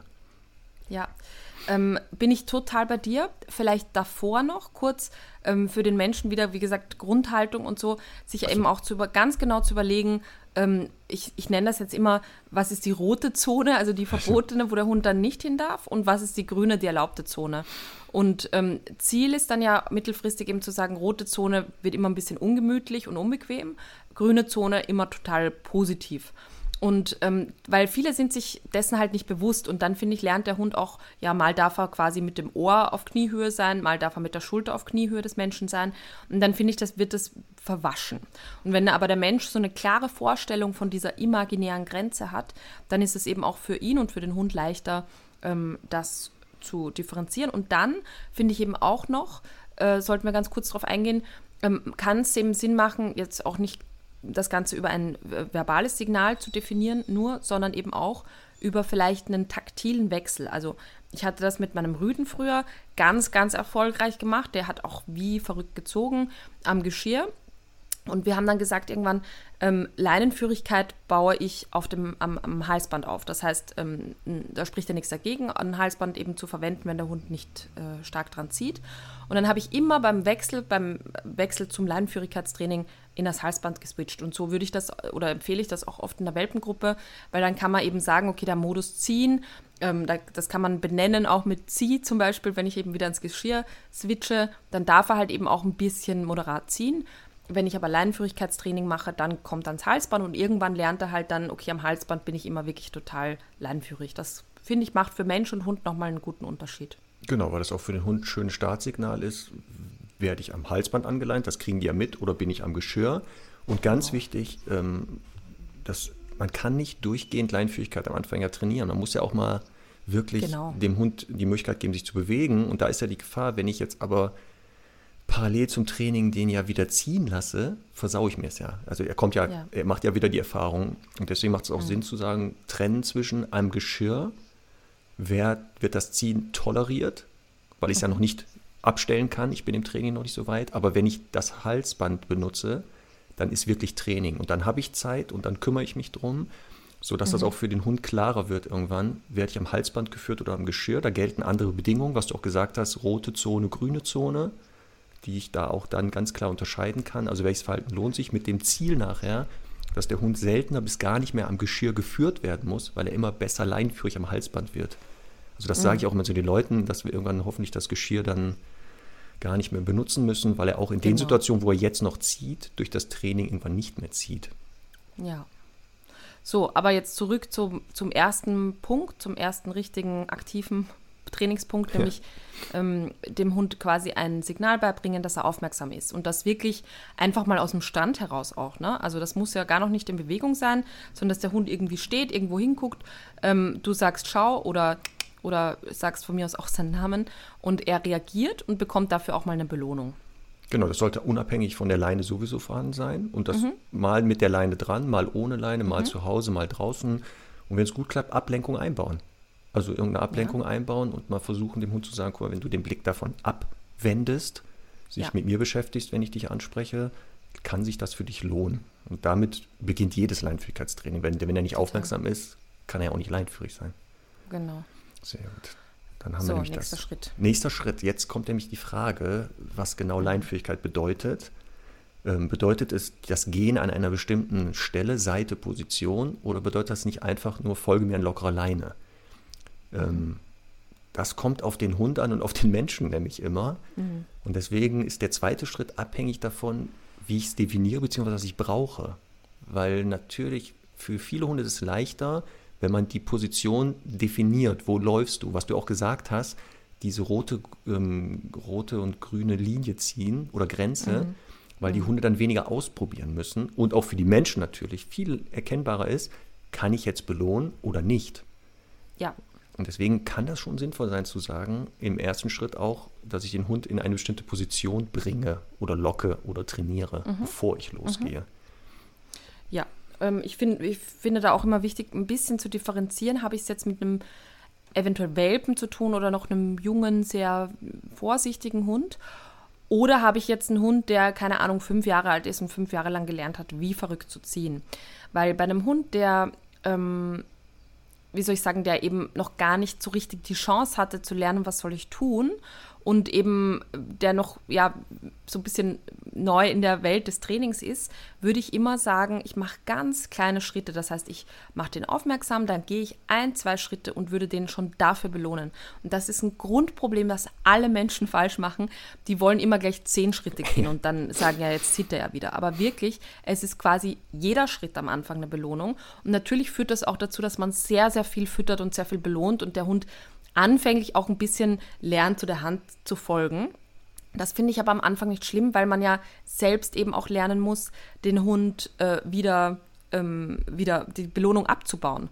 Und ein Fehler, der da oft passiert, ist, dass die Leute mit der jeweils abgewandten Hand füttern. Also wenn jetzt zum Beispiel mein Hund links geht, was ja eigentlich egal ist, beziehungsweise der Hund sollte mittelfristig auch beide Seiten lernen. Wenn mein Hund links geht und ich bin vielleicht Rechtshänderin und habe den Keks immer in der rechten Jackentasche und ich füttere ihn mit der rechten Hand auf der linken Seite, dann ziehe ich ihn immer so ein bisschen nach vorne. Es ist immer ein bisschen effektiver, ihn zum Beispiel dann mit der linken Hand zu bestätigen, weil ich ihn dann automatisch so nicht über das Bein gehen lasse. Das finde ich zum Beispiel einen ganz, ganz wichtigen Punkt. Und mittelfristig, am Anfang nicht, da würde ich einfach die Kekse in der Hand haben, aber mittelfristig auch wirklich zu sagen, jetzt war das gut, jetzt ziehe ich den Keks aus der Tasche und nicht immer nur, ähm, ich habe die Kekse in der Hand, weil sonst lerne ich dem Hund natürlich an meiner Hand zu kleben wie ein Magnet und wenn da mal kein Keks drin ist, dann kann ich das Ganze vergessen. Also wie, wie beim Bleib oder bei sonstigen Trainings halt auch, wirklich dem Hund nicht zu suggerieren, mach das jetzt, weil ich das Geld in der Hand habe, sondern ja. wenn du es machst, dann kriegst du vielleicht nachher ein bisschen Geld immer es, wieder mal. Es gibt wirklich nur ganz, ganz, ganz, ganz wenige Hunde, die ich bis jetzt im Training hatte, wo es echt nicht anders möglich war, außer mhm. Futter in der Hand vor die Nase, zwei mhm. Schritte gehen, stehen bleiben, Futter rein, weil die echt mhm. nicht sonst verstanden hätten, was wir wollten. Aber ich bin mhm. auch Fan davon, dass Futter kommt, bleibt in der Tasche bei den Übungseinheiten, damit der Hund eben nicht lernt, ich folge nur dem Futter und vor allem nicht schon durch die Präsenz des Futters sich so aufregt, dass er eben ja. Schwierigkeiten hat bei der Leinenführigkeit. Und was du auch sagst, manchmal sind das so Kleinigkeiten, dass man äh, Sachen unbewusst oder bewusst tut, die dazu führen, dass man wieder was anderes beibringt, was du gesagt hast, mhm. von welcher Seite kommt das Futter. Denn genau wenn ich den Hund links führe, mit der rechten Hand das Futter raushole, natürlich tendieren die Hunde dem Futter entgegenzukommen, gehen wieder einen Schritt mhm. nach vorne. Und deswegen genau kann sowas manchmal so Kleinigkeiten sein, die man von Beginn an einfach ähm, dem Hund gar nicht beibringen muss, indem man darauf achtet, von welcher Seite fütter ich den vielleicht ähm, oder wo genau. habe ich das Futter. Und das ist auch, was du sagst, eine wichtige Sache, ähm, wirklich in Kleinstschritten. Also man bewegt ja. sich am Anfang wirklich ein bis zwei Schritte vor, also Hund ansprechen, Leine ist nicht auf Spannung, entweder ein neues Wort sagen oder halt dieses Startsignal, du bist eingeleint in der, im Halsband, mhm. zwei Schritte gehen und die meisten Hunde, wenn man nur ein, zwei Schritte geht, ziehen ja noch gar nicht, weil der mhm. schaffen die es nicht. Man bleibt einfach stehen ja. und in dem Moment, wenn die Leine noch ohne Spannung ist, zack, belohne ich ihn. Verbal prima und dann kann ich auch gerne Futter reinstecken. Und so bewegt man sich zu Beginn des Leinführigkeitstrainings, was für die Leute mhm. sehr frustrierend ist, ja. weil die wollen genau eine Stunde mit dem Hund durch die Landschaft gehen an lockere Leine. Genau. Das ist aber am Anfang ja utopisch. Wir bewegen uns hier schrittweise. Im Wohnzimmer gerne auch. Zum mal, ne? Beispiel. Ne? Kann sein, wenn der Hund wirklich draußen ja. sonst noch nicht trainierbar ist. Und aus einem Schritt und werden zwei, drei, vier, fünf. Voll. Das ist so wie bei, wie bei Bleib auch ähm, da wollen die Leute ja auch immer gleich, weiß ich nicht, dass der Ball fliegt und der Hund kann auch nicht mal ganz entspannt sitzen, wenn der Mensch drei Schritte weg macht. Und da finde ich eben auch, dass wenn man den Anfang da wirklich ganz penibel und genau aufbaut, dann ist es später mal wurscht, ob der Hund fünf oder zehn Minuten leinführig geht, sondern ähm, es geht wirklich darum, den Anfang ganz klar zu machen und dem Hund wirklich klar zu machen, das ist Fuß und nicht, oder Leine oder wie auch immer man es nennt, und nicht, ähm, äh, nicht eben irgendwie so eine Diskussion, die man dann führt, sondern wirklich dem Hund ein ganz, ganz klares Signal beibringen. Ja. Und jetzt kommt aber irgendwann ja der Moment, man hat jetzt, weiß ich nicht, schon vier, fünf, sechs Schritte, der Hund folgt, mhm. aber es wird der Moment kommen, wo er eben dazu tendiert zu sagen, aber jetzt bringe ich die allein ja doch auf ja. Spannung. Mhm. Das ist der Moment, dass er eben jetzt lernt im weiteren Training. Damit hast du aber keinen Erfolg mehr. Das Ziehen, mhm. also das Leine-Spannung bringen, hat keinen Erfolg. Und da gibt es halt verschiedene Möglichkeiten, ne, das zu mhm. machen. Kann ich ganz kurz noch einhaken, weil ein ja. Fehler, der da auch noch oft passiert ist, in dem Schritt nämlich, du fütterst den Hund und ähm, er geht sofort natürlich nach vorne weg weiter, weil er ja gelernt hat, okay, Keks heißt, die Übung ist beendet. Ne? Das haben wir schon auch beim letzten Mal besprochen. Ähm, ein, ein Lobwort oder auch eine Belohnung als in Form von Futter oder was auch immer ähm, beendet für den Hund einfach lerntheoretisch die Übung. Und gerade bei jungen Hunden merkt man das total. Man füttert die im Fuß, äh, nimmt den Keks weg oder der ist gegessen und dann ziehen die wieder nach vorne. Und da ist es halt total wichtig, dass ich ähm, am Anfang eben ihn füttere und sofort nochmal auch das Aufmerksamkeitssignal verwende, beziehungsweise auch wenn ich schon frühzeitig eben das Wort für Signal für Leinführigkeit einbaue, wieder sage, es geht noch weiter. Das finde ich halt ganz, ganz, ganz äh, wichtig hier, ähm, dem Hund äh, eben nicht zu sagen, so, das sind die zwei Schritte und damit ist die Übung beendet, sondern den Hund natürlich an der Stange zu halten. Genau. Und vor allem, weil ich auch dazu rate, den Hund nicht in der Bewegung zu füttern, weil die meisten Hunde sich dann auch verschlucken, während sie kauen, mhm. weiterlaufen, aufmerksam sein, sondern wirklich stehen bleiben. Die Leine ist nicht auf Spannung, prima fein Leckerchen rein. Und dann, was du sagst, aus Hundesicht lernt theoretisch, wäre die Übung beendet. Er dürfte jetzt wieder ziehen, mhm. wieder ansprechen, zur Not das Signal. Und dann gehen wir los, weil es bleibt ja auch fair. Der Hund muss ja wissen, wie bewegen wir uns denn jetzt weiter fort? Mhm. mit dir. Das finde ich spannend. Ja. Ich, ich, ich, belohne tatsächlich gerne im Gehen, weil ich okay. so quasi das Verhalten in dem Moment belohnen ja. will und nicht das Stehenbleiben. Ja. Aber es macht natürlich beides Sinn. Am Ende ähm, belohne ich ja beim, beim Herkommen, wenn ich zu laut denke, beim Zurückrufen äh, ja auch nicht den Hund während des Kommens, sondern während des Ankommens. Genau, deswegen, das also ist halt wirklich Sachen. je nach Hund. Ja. Also die meisten Hunde, wie gesagt, können auch mhm. in der Bewegung gefüttert werden, die verschlucken sich nicht. Aber auch, auch je hier, nach Größe des Hundes, ne? Das kommt, ja genau. Also genau, wenn ja. du Chihuahua hast, wird während der Bewegung füttern rückentechnisch langfristig nicht mehr funktionieren. Mhm. Äh, beim Kangal ist das sehr gut möglich wahrscheinlich, genau. genau. Das heißt also wie immer, das kennen jetzt vielleicht viele Hörerinnen schon, dass wir ja oft sagen, ja, kommt mhm. auf den Hund an, je nach Mensch-Hund-Team. Mhm. Ähm, wir beschreiben halt jetzt hier einen Weg und sagen auch, was sind so die typischen Sachen, die passieren können als Anfängerfehler, die man einfach ausmerzen kann, um nicht am Anfang mhm. schon falsche Sachen beizubringen. Ja, ja. Ähm, so, das heißt, wir äh, kommen jetzt eben in den Bereich, wo der Hund dann doch mal nach vorne zieht. Genau. Was das heißt also, er überholt den Menschen und das ist ja das, mhm. wo erst die Line auf Spannung kommt. Wir reden jetzt von Hunden, die mhm. nicht seitlich ziehen oder nach hinten, ne, sondern die mhm. klassisch nach vorne, mhm. dass sie ja sagen, okay, ich bin in einer Vorwärtsbewegung und jetzt gehen wir anscheinend weiter gerade, also kann ich auch weiter geradeaus gehen und schneller als mein Mensch. Mhm. Und dann ist es halt was wichtig, dem Hund zu sagen, äh, nee, nach vorne gehen, ziehen ist ja gar nicht erfolgreich. Mhm. Und dann kann man anfangen mit den sogenannten Richtungswechseln oder Wendungen, mhm. die einzubauen. Das heißt, wichtig ist aber, und das hast du auch schon mal gesagt, ganz, ganz am Anfang, dass die meisten Menschen, wenn die Leine auf Spannung kommt, da machen sie etwas. Und mhm. das ist schon einer der ersten Fehler, dass ich gar nicht dann reagiere, wenn die Leine auf Spannung kommt, sondern vorher, bevor sie eben mhm. auf Spannung kommt, dass der Hund nicht merkt, ah, Spannung auf die Leine, hier passiert was, sondern nicht Spannung passiert wieder etwas. Genau.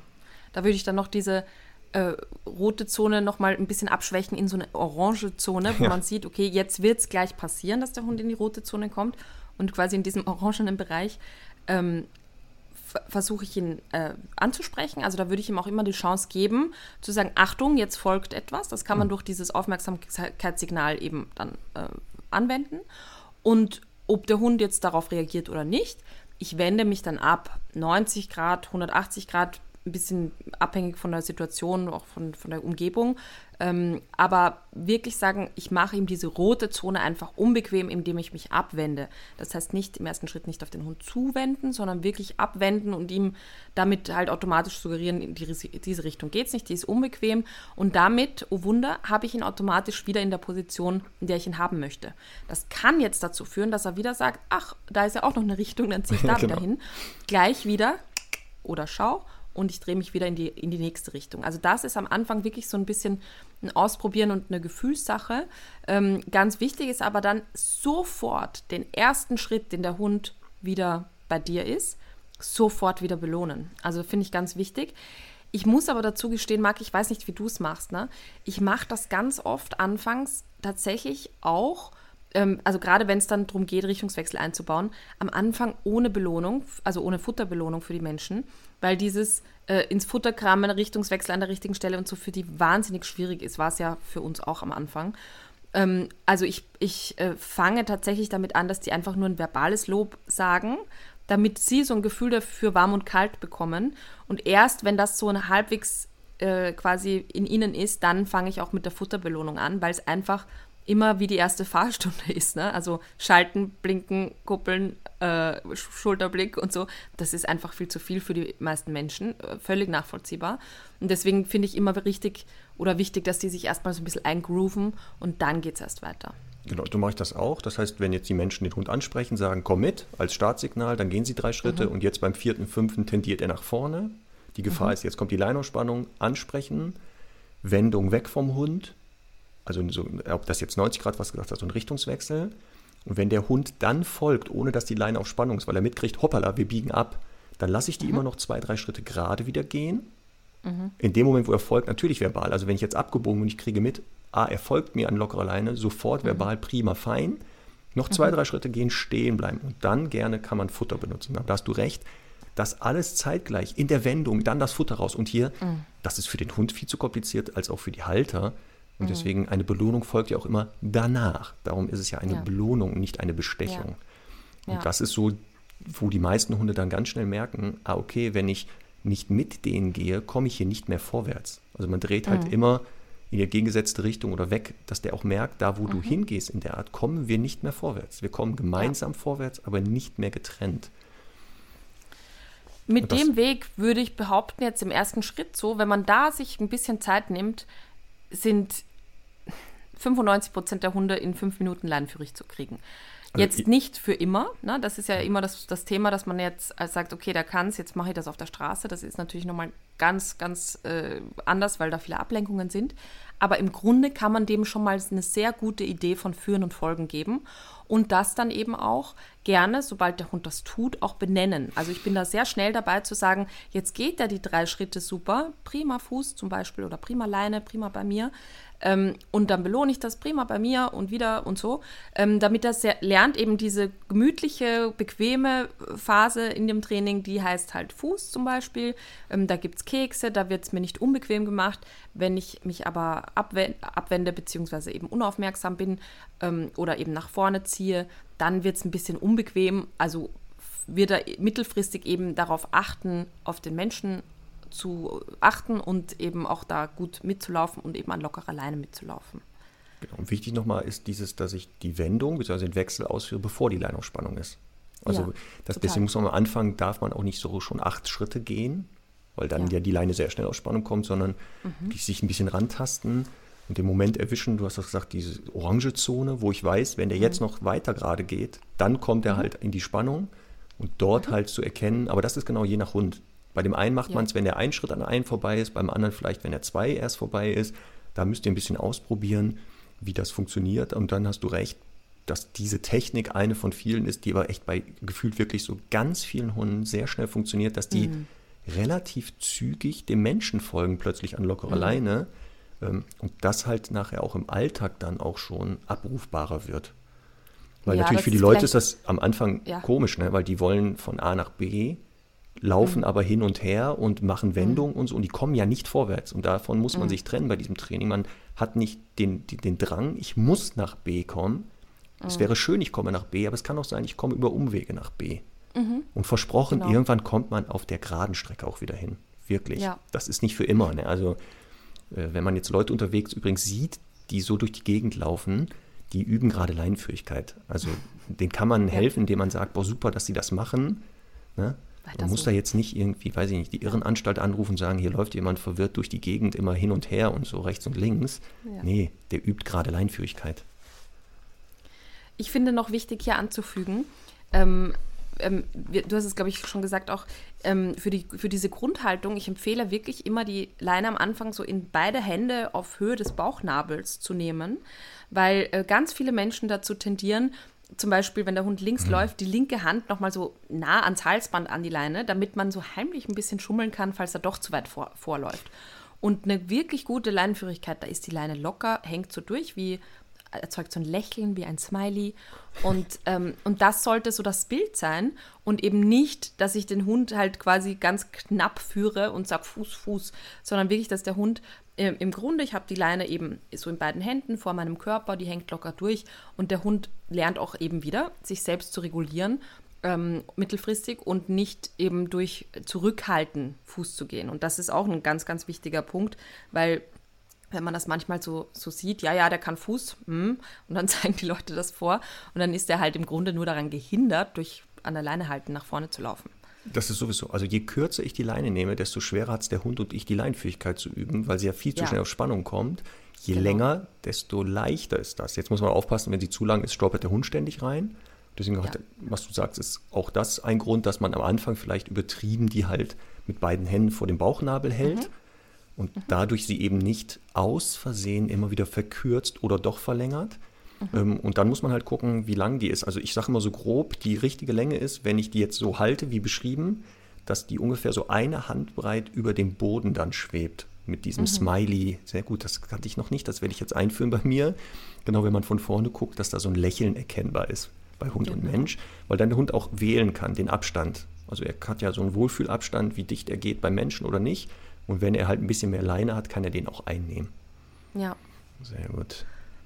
Wir, wir sind ja jetzt so quasi bei dem Punkt, wo der Hund ähm, dann so ein bisschen gelernt hat, auch ein bisschen durch Versuch- und Fehlerprinzip, okay, da wird es bequem, da wird es unbequem. Und wenn da dann so ein, wenn dann so ein Flow entsteht, und ich finde, das ist manchmal so ein bisschen so ein Gefühl wie, wie tanzen, weil man einfach so miteinander schwingt, wenn man so will, ähm, dann kann man eben auch mal sagen, ich probiere jetzt mal äh, auch mal in die andere Richtung, also in die dem Hund zugewandte Richtung zu wechseln. Das heißt, ihm so ein bisschen den Weg abzuschneiden, ohne jetzt durch ihn durchzustolpern oder absichtlich in ihn reinzurennen.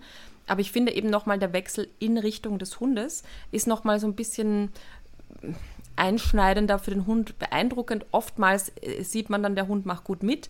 Dann macht man einmal den Wechsel in seine Richtung, dann sieht man, wie er sich über die Schnauze leckt, weil er so ein bisschen beeindruckt ist davon. Ähm, also wie gesagt, nicht jetzt absichtlich ihm irgendwie äh, den Weg abschneiden und da volle Kanne reinrennen. Aber es macht manchmal nochmal so ein anderes Bild, eben zu sagen, so, jetzt, das geht übrigens auch nach links und nach rechts und nach links und nach rechts, ohne zu hektisch zu sein. Aber mittelfristig natürlich, man muss ja in beide Richtungen laufen können, deswegen sollte der Hund das auch dann lernen. Genau, weil ich ja im Alltag auch mal vielleicht nach links abbiegen möchte, weil ich, der Weg genau. da weitergeht und sonst müsste ich ja mehrmals rechts abbiegen, damit ich dann auch irgendwie mhm. nach links komme. Ähm, ja. Aber jetzt, wenn es darum geht, als ähm, Hinweis, Moment mal, ähm, hier machst du einen Fehler, ist das auf den Hund zuwenden. Massiver empfinden die Hunde das, was du beschreibst. Man sieht das an deren Verhalten, dass die auch in der Körperhaltung ähm, mhm. sagen, oh Gott, was haben wir denn jetzt gemacht? Auch danach eher Stress zeigen und oder Beschwichtigung, als wenn ich wegdrehe. Ja. Also ne, dieses, und das genau. ähm, kann man auch schon mal üben oder auch gezielt einsetzen. Wenn man merkt, ja. dass er jetzt doch unaufmerksam ist, dass ich sage, ja gut, dann biege ich auch mal, also wenn du Ansatz hast, mich zu überholen, laufe ich mal vor dir, vor deiner Nase weg. Nochmal mit dem Hinweis nicht absichtlich, das hast du gesagt, durch den Durchbrettern. Mhm. Weil aufpassen, mhm. ähm, wenn man da absichtlich in den Hund reinrennt, das gibt es leider als Tipp, dass man richtig den dann wegrempeln soll, mhm. kann es sein, dass der Hund äh, auch beißt, weil es weh tat. Mhm. Ne? Also mhm. so schmerzbedingte Aggression auslöst oder eine Streiterei beginnt, dass er denkt, okay, dann oder lass uns halt kämpfen. Ja. Mhm. Dann, wenn wir streiten wollen, lass uns streiten. Und das kann nicht das Ziel der mhm. Leinenführigkeit sein, dass der Stärkere, der Aggressivere sich durchsetzt. Deswegen alle Methoden, die ich hier kennengelernt habe, mit den Hund äh, in die Leiste kneifen, wenn er überholen möchte, mhm. den massiv mit Knien wegrempeln, ihn, weiß ich nicht, mit einer Wurfkette, wenn er überholt, nach vor die Schnauze zu schmeißen, mhm. an dem rumzurucken oder diese ganzen Folterinstrumente, die es mhm. da gibt, äh, das kann nicht das Ziel der Übung sein. Also das ist einfach Horror. Und vor allem halt deswegen auch nicht. Also ich bin ja auch ein ganz äh, bekennender ähm, Befürwort, Befürworter von von positiver Bestrafung, wenn der Hund zu Respektlosigkeiten mir gegenüber zeigt. Ne? Also es muss jetzt nicht immer sein, kann auch mit Ignoranz lösbar sein, aber eben zu sagen, also rein lerntheoretisch ist es eine Strafe, der Hund springt dich an, du gehst einen Schritt auf ihn zu, ist halt hinzufügen ähm, von etwas und deswegen eine Strafe, ja, äh, von etwas Unangenehmen. Und ähm, bei Leinenführigkeit finde ich aber eben, wie du gesagt hast, das ist die unnatürlichste Anforderung, die wir Menschen an den Hund haben. Ähm, das kennt der gar nicht, der kann gar nichts äh, falsch machen, weil er ja eben nicht weiß, was richtig und falsch ist. Und umso mehr sind wir ihm schuldig, ihm das mal ordentlich beizubringen. Und wirklich dann, und da sind wir jetzt auch schon beim nächsten Punkt, viele Ablenkungen einzubauen, also eben auch mal gerne ein paar Schweineohren auf den Boden streuen, in die Richtung von anderen Hunden gehen. Also alles ganz, ganz sukzessive wie immer, aber eben auch Schwierigkeiten dazu zu nehmen. Und natürlich kann man irgendwann, wenn man das Gefühl hat, okay, der Hund hat jetzt eigentlich verstanden, worum es geht, nach ein paar Monaten, ähm, auch mal sagen, Freund, so haben wir das nicht besprochen. Wenn du jetzt wieder beim, bei dem Hund nach vorne gehst, dann gibt es auch mal vielleicht eine kleine Korrektur. Finde ich überhaupt nicht schlimm, aber eben nicht dem Hund das von Anfang an so beizubringen, dass er nur lernt, was er nicht tun soll. Das finde ich genauso, das wäre genauso schlimm, wie wenn ich jetzt einem Kleinkind beibringe, ähm, du kriegst immer eine auf den Kopf, wenn, äh, wenn du aufstehen willst. Ne? Und nie sagen, schau mal, wenn du jetzt sitzen bleibst, dann gibt es vielleicht nachher ein Eis oder so. So macht man das ja. Ne? Und genauso sollte man das bei Hunden auch machen. Genau, das ist ein wichtiger Hinweis. Natürlich darf man auch an, mal einen, äh, an der Leine korrigieren, Verhaltensweisen. Ähm, und das ist halt ganz normaler Alltag, also auch unter Hunden, dass die auch sagen, hier ist Schluss oder ziehen mal eine Grenze und setzen ein Abbruchsignal. Aber du hast recht, weil es eben das Unnatürlichste der Welt ist, sind wir schuldig, im ersten Schritt erstmal zu zeigen, dass sich das Folgen lohnt. Das lohnt sich mhm. erstmal mehr. Und natürlich die Wendung weg vom Hund hin zum Hund sind Korrekturen. Aufpassen, lerntheoretisch, ja. denn wenn ich wegwende, und der Hund halt nicht mitkriegt, obwohl ich noch angesprochen habe, mhm. dem Aufmerksamkeitssignal, die Leine kommt kurz auf Spannung, wird etwas Unangenehmes entstehen. Mhm. Und er lernt ja, diesem unangenehmen Zustand kann er entkommen, wenn er ja, wenn ich ihn anspreche, sage, pass auf, wir drehen mhm. jetzt weg, dann musst du ja nicht die Leine, also musst du dieses unangenehme Gefühl haben. Deswegen wird man äh, das erst dann einsetzen, haben wir gesagt, wenn man sagt, okay, man hat jetzt schon mal so eine, eine, Entfernung, wo er weiß, ach, das meinen die, das Folgen mhm. ist es. Und natürlich, dann darf genau. auch ausprobieren, was ist nicht Folgen. Und dann ja. muss es ja leider lerntheoretisch langfristig dazu führen, wenn ich nicht folge, habe ich keine Vorteile. Und nur mhm. dann verändert er sein Verhalten, weil sonst würde es nicht ja. funktionieren. Ja. Ich glaube, wir müssen mal irgendwann eine, eine, eine, Folge machen im Podcast. Wie lernen Hunde? Lernverhalten. Aber das ist so zentral, merke ich gerade wieder, mhm. weil es ja auch in der Hundeszene da gibt es ja Trainerinnen und Trainer, die behaupten, sie arbeiten nur mit positiver Verstärkung. Mhm. Und dann siehst du, das stimmt doch gar nicht. Mhm. ihr setzt übrigens auch Strafen ein. Ja. Ihr traut euch total. das nicht zu sagen oder ihr wisst es einfach nicht. Ja, voll. Ja. Ja, ähm, wir sind jetzt ja immer noch quasi auf, äh, das ist ja auch ganz wichtig, auf einem Platz. Also wir sind vielleicht schon ein bisschen weg vom Wohnzimmer, auf einer Wiese oder auf einem Parkplatz, wo das trainiert wird. Und ich finde, wenn man so ein Gefühl hat für, der Hund hat jetzt ein bisschen verstanden, was Fuß heißt, dann kann man das langsam in den Alltag übertragen. Das heißt, mal sagen, so, ich führe ihn jetzt zum Beispiel am Geschirr ähm, weg, ich mache viel Impulskontrolle zwischendurch, setze ihn ab und so weiter.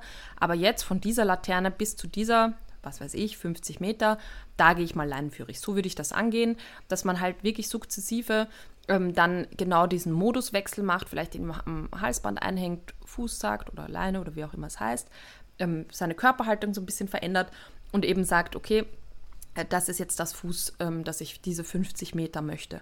Und dann kann man das sukzessive wirklich immer mehr in den Alltag übertragen. Genau, und das ist ja das, dass man am Anfang ähm, sagt, ich Beispiel, ne, man fährt mit dem Auto irgendwo hin, den ersten Teil des Spaziergangs Geschirr dran oder freilaufen lassen. Voraussetzung, er ist gut abrufbar. Folge äh, Rückruf, der perfekte Rückruf nochmal hören, Eigenwerbung ja. aus.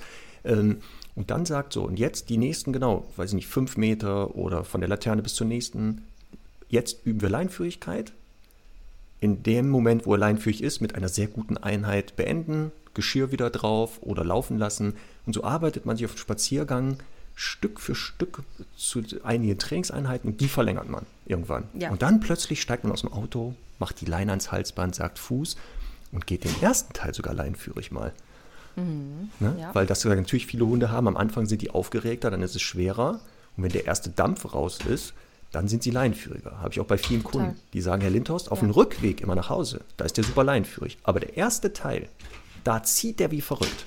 Mhm. Na, und das ist ja. ja genau der Grund, weil er da noch unter Dampf ist. Ja, und oft auch, wenn er so ein bisschen Druck hat und sich lösen muss, das ist auch am Anfang immer ein bisschen schwieriger. Deswegen würde ich da irgendwie auch immer ein bisschen kompromissbereiter sein und sagen, okay, da darf er ein Stückchen moderat ziehen, bis er sich vielleicht gelöst hat. Und erst dann fange ich an. Aber mittelfristig natürlich muss es auch von Anfang an funktionieren, klar.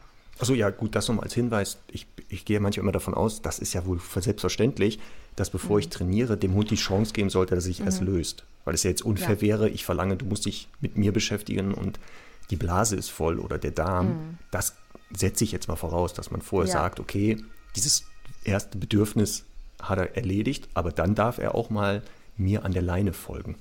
Ja. Da ist ja auch die Frage zum Beispiel immer wieder gestellt, Herr Lindhorst, darf der Hund denn an der Leine schnüffeln? Darf er denn auch mhm. auf dem Boden schnüffeln? Ne? Und dann sage ich immer, mhm. was? Kommt ja drauf an. Genau. drauf an. Also wenn er weiter leinführig ist, kann er vermutlich die Nase durchgehend auf dem Boden haben. Total. Wenn das aber Find dazu führt, dass er so abgelenkt ist, dass er eben, eben nicht mehr leinführig ist, dann müssen wir leider, und das ist so ätzend, ähm, ihm beibringen, Nase auf dem Boden, in der Situation bitte nicht. Ja, aber ist ja oft auch so, eben weil der Mensch dann zu wenig belohnt oder zu langweilig halt ist. Und dann sucht genau. sich der Hund wieder selber Aufgaben. Aber ja. sehe ich genauso wie du. Also ich habe das auch oft bei Kundinnen und Kunden, die dann halt sagen, ähm, was es sich dem Hund sitzt und bleibt. Und der schaut dann irgendwie einem Vogel hinterher und mhm. sagen, ja, aber der schaut mich ja nicht an. Und ich sage, ja, aber bleib, das ist doch gut. Also es wäre ja. doch total unnatürlich, jetzt nur den Tunnel zu haben auf dich. Ähm, Hauptsache, er hat, führt das aus, was du möchtest. Ja, Natürlich kann es dann zusätzlich sinnvoll sein, ihn nochmal anzusprechen, wenn man was anderes will. Aber genauso würde ich das bei Leinführigkeit auch sehen. Wenn das ein Hund ist, der halt die Nase am Boden hat, aber aufmerksam ist, wenn du dich wieder wegdrehst oder so, dann ist das überhaupt kein Problem. Äh, ja. Das ist für mich eh das schlimmste Bild, diese klassischen fußgedrillten Hunde, die da links neben dem Menschen laufen, den die ganze Zeit konstant angucken, ja. den Hals überstreckt, so halb schräg nach vorne und dann so tänzelnd neben dem herlaufen. Ja. Äh, wenn ich das sehe, da rollen sich mir die Fußnägel auf. Total. Das ist der absolute Irrsinn. Das ist zwar trainierbar, man sieht, da kann man trainieren, ähm, ja. aber auch hier, das ist sehr spannend, dass diese Körperhaltung, das überstreckte nach oben gucken, mhm. ähm, da gibt es schon Physiotherapeuten, Osteopathen, die haben sich das mal genauer mhm. angeguckt, solche Hunde, die wirklich massive Verspannungen und Verkürzungen und Verlängerungen im Sehnenbereich haben. So laufen Voll. Hunde nicht. Also guckt ja. euch mal bitte Hunde an, die laufen nicht, indem sie den ganzen Tag nach oben gucken.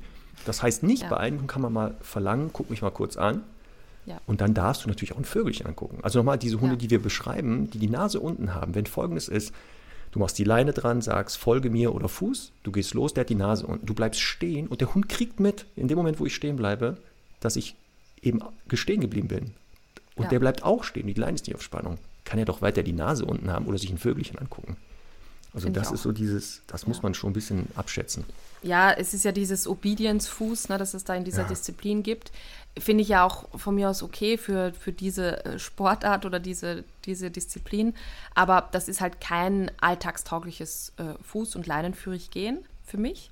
Ähm, weil eben genau das Problem ja auch ist, dass der Mensch ja dann so eine komische Roboterkörperhaltung hat, dass der Hund eben ja nie das im Alltag wiederfinden wird. Also wenn ich jetzt einfach mit dem Hund zum Bäcker laufen will, dann gehe ich ja nicht so, wenn. nee, bitte nicht. Sehr komisch. Obwohl ja. das wäre sehr lustig, wenn du so durch die Gegend marschierst. Ja, überhaupt stramm. stell dir vor, alle Menschen mit Hunden würden so laufen. ganz schrecklich. Aber wir hatten das auch, ganz, ganz früher hatten wir unser Trainingsgelände in ja. Kiel in der Nähe von, da war so schräg gegenüber so ein deutscher Schäferhundverein, noch so ein ganz klassischer, mhm. wo die auch Schutzdienst machen und so. Mhm. Und da mhm. war das echt das Paradoxe. Immer vor dem Trainingstag liefen die Leute mit ihren Schäferhunden immer noch mal so eine Runde und die mhm. haben gezogen wie irre, ne? Dann war da die Trainingseinheit, dann liefen die da ihr Fuß und da marschierten die, die Hunde picobello an lockerer Leine. Dann war die Stunde vorbei und dann liefen die wieder zum Auto und zogen. Dann habe ich ja. irgendwann, habe ich mal jemanden angehalten, wo ich gesehen habe, der mhm. Hund frisst mich nicht, wenn ich jetzt näher komme. Sagt, Entschuldigung, ich sehe, Sie sind hier in dem Verein, super, alles tutti. Ich habe mal eine Frage. Immer am Anfang, wenn Sie herkommen, gehen Sie so eine Runde, da zieht der Hund Sie ja wie verrückt.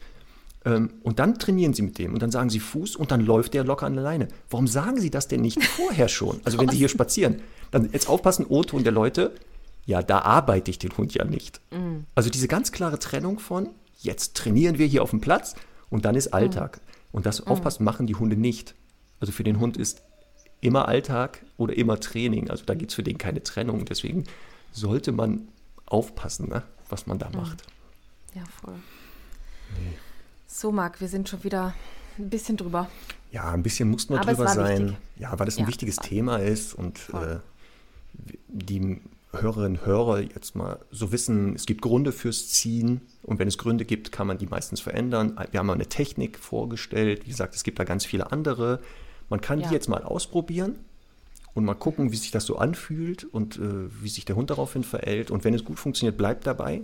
Dann ändert die mhm. gar nicht. Und nur wenn es nötig ist, kann man die Technik verändern. Und ja. meistens braucht man auch wenig bis gar keine Hilfsmittel. Also alles, was da verkauft wird, ja. kann man manchmal einsetzen, aber bitte da nochmal jemand Kompetentes dazu holen, der sagt, ist dieses Hilfsmittel wirklich dringend nötig und es darf nicht auf Kosten des Hundes gehen. Das ist ganz wichtig. Also ja. Würgehalsbänder und Co. gehören mhm. eigentlich verboten. Mhm. Ja, absolut. Also ich bin ja ähm, immer auch so, wie soll ich sagen, so tolerant und sage, es gibt manchmal halt Hunde, die haben eine gewisse Masse und Größe und ein Gewicht, wo natürlich dann halt einfach ein Halsband äh, nötig ist, damit ich den halt halbwegs sicher durch die Welt führen kann, weil der halt so ziehen würde. Also klar, da ist auch viel schiefgelaufen am Anfang und so, aber am Ende, finde ich, geht Sicherheit vor, dass man den Hund trotzdem halbwegs sicher halten kann. Ähm, da bin ich halt ein großer Fan davon, ähm, so ein, so ein ähm, Geschirr als Haltiform gibt es. Ne? In verschiedenen Varianten gibt es ja auch ähm, im Rittershop empfehlen wir äh, ganz regelmäßig und ist jetzt wirklich auch äh, total ungesponsert, aber eine ganz große Empfehlung, die wir immer wieder machen, dass wenn man jetzt einen Hund hat, der einfach sehr stark zieht und wo man wirklich auch Probleme hat, den zu halten, weil man vielleicht eben äh, irgendwie noch einen Kinderwagen dran hat oder einfach der Hund halt 60 Kilo hat und der Mensch 50, dann, ähm, dann kann es eben sinnvoll sein, für die Zwischenzeit, bis das mit der Leinführigkeit klappt, so ein Geschirr ähm, dazu zu verwenden. Können wir gerne auch verlinken in den Show Notes, ähm, um eben zu sagen, ich kriege den Hund besser gehandelt. Da hängt man einfach die Leine vorne so am Brustbein, nochmal bei einem Zusatzkarabiner ein. Ähm, und das, das hat so ein Gelenk eingebaut, wo es wirklich dann darum geht, einfach auch nochmal ähm, den Hund da ähm, ja, bisschen entspannter führen, führen zu können. Und äh, das ist eben durchaus ein Hilfsmittel, wo ich sage, das, das tut niemandem weh. Da, ähm, da, da ist einfach ein bisschen mehr Sicherheit gegeben. Der Mensch tut sich einfach leichter, den Hund zu handeln. Ähm, alles andere in Form von Zuggeschirren, Kettenglieder, also zu, nicht Zuggeschirr, Zughalsbänder, Zug, ähm, Kettengliederhalsbänder, Stachelhalsbänder und Co. ist natürlich total verwerflich, absolut. Genau. Und deswegen haben wir halt heute, war unser Ziel ja zu sagen, das äh, Verhalten an der Leine soll kein ewiger Kampf sein mit äh, dem Hund und so ein ewiges Hin und Her, sondern eine Möglichkeit, dass der Hund einfach mal lernt, was möchte ich eigentlich. Also diese Fairness. Aber da mhm. zum Thema Kampf und Kampfhund, jetzt pass auf, abschließend nochmal ein super Gag, damit die Leute jetzt nicht in den Alltag gehen äh, mit den Mundwinkeln unten, sondern mit den Mundwinkeln oben. Jetzt halt dich fest. Jetzt pass auf. Treffen sich zwei Nachbarn am Zaun. Sagt der eine zum anderen, stell dir vor, mein Dackel Waldi ist seit neuestem Kampfhund. Fragt der andere erstaunt, Echt? Wie geht denn sowas?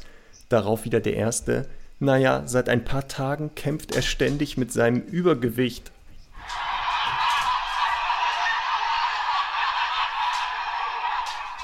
Wo du die mal ausgräbst, diese wirklichen Highlights. Ich hab's jetzt so weit, dass die Leute mir sogar Witze schicken. Conny, oh. ich sag dir, mein Vorrat, ja. ne? Mhm. Der, wird un der wird nicht mehr aufhören. Also wenn, wir werden das noch ganz lange machen können. Und ich ja, kriege auch ganz viel Gefühl, tolles Feedback. Ich soll weitermachen. Mhm. Ganz viel ja, super, sagen. Mach mich. bitte weiter und so. Ja. Nee, da kommen jetzt auch ein paar, die, die sagen, dass die, ja, die Qualität jetzt nicht so gut wäre. Das sind ganz okay. wenige. Ja. Ähm, das liegt aber dann eher an deren Verständnis von Humor, habe ich das Gefühl. Das kann die ich an meinen Witzen. mir. ganz, viele haben, ganz viele haben mir letztes Mal geschrieben, sie bewundern meine Impulskontrolle bei deinen Witzen. Ja, dass du nicht hier lauthals auflachst und drei Minuten unterm Tisch liegst auf, aufgrund der Witze, das bewundere ich auch. Also ich muss mich ja schon immer zurückhalten, dass ich hier nicht minutenlang ins Gelächter komme mhm. und den ganzen Podcast damit aufhalte. Mhm. Also muss man schon sagen, wir sind schon echt Impulskontrolle hoch 10, was das betrifft. Ne? So, Marc, nächste Woche. was machen Warte kurz, wir? ich muss jetzt mich wieder konzentrieren. Ja. ja, äh, ich hatte jetzt mehrfach den Wunsch bekommen und ähm, ich halte das auch für ein wichtiges Thema, Kind und Hund. Oh ja. ja weil leider in, der, in den 16 Jahren, wo ich das jetzt mache, leider, leider auch viele Fälle hatte, wo das Kind von einem Hund gebissen wurde und in den meisten Fällen vom eigenen sogar. Mhm. Ähm, und wir vielleicht da ein bisschen erklären können, mhm. Zusammenleben Kind und Hund, wie kann man das gestalten, dass das für beide Parteien entspannt wird. Finde ich gut. Das können wir machen, ne? Kind und Hund mal als Thema. Lernverhalten fände ich auch gut, vielleicht ja. das übernächste Mal oder so. Genau, übernächstes Mal nehmen wir dann mhm. Lernverhalten vielleicht. Vielleicht auch nächstes ja. Mal Lernverhalten. Wir schauen mal. Wir lassen uns mal inspirieren und überraschen, was als nächstes kommt. Aber wir haben ja noch tonnenweise Material. Ach so, ja, auch schickt uns weiter ruhig eure Themenwünsche. Also das mhm. finden wir voll gut. Ähm, meistens, die haben wir schon auf dem Zettel, manche noch nicht. Ja. Und manche müssen wir gucken, wie wir die vielleicht zum Thema machen, weil das manchmal sehr spezielle ja. Sachen sind, wo ich auch glaube, können wir die Stunde nicht mitfüllen. Aber können wir vielleicht irgendwo anders mal ansprechen?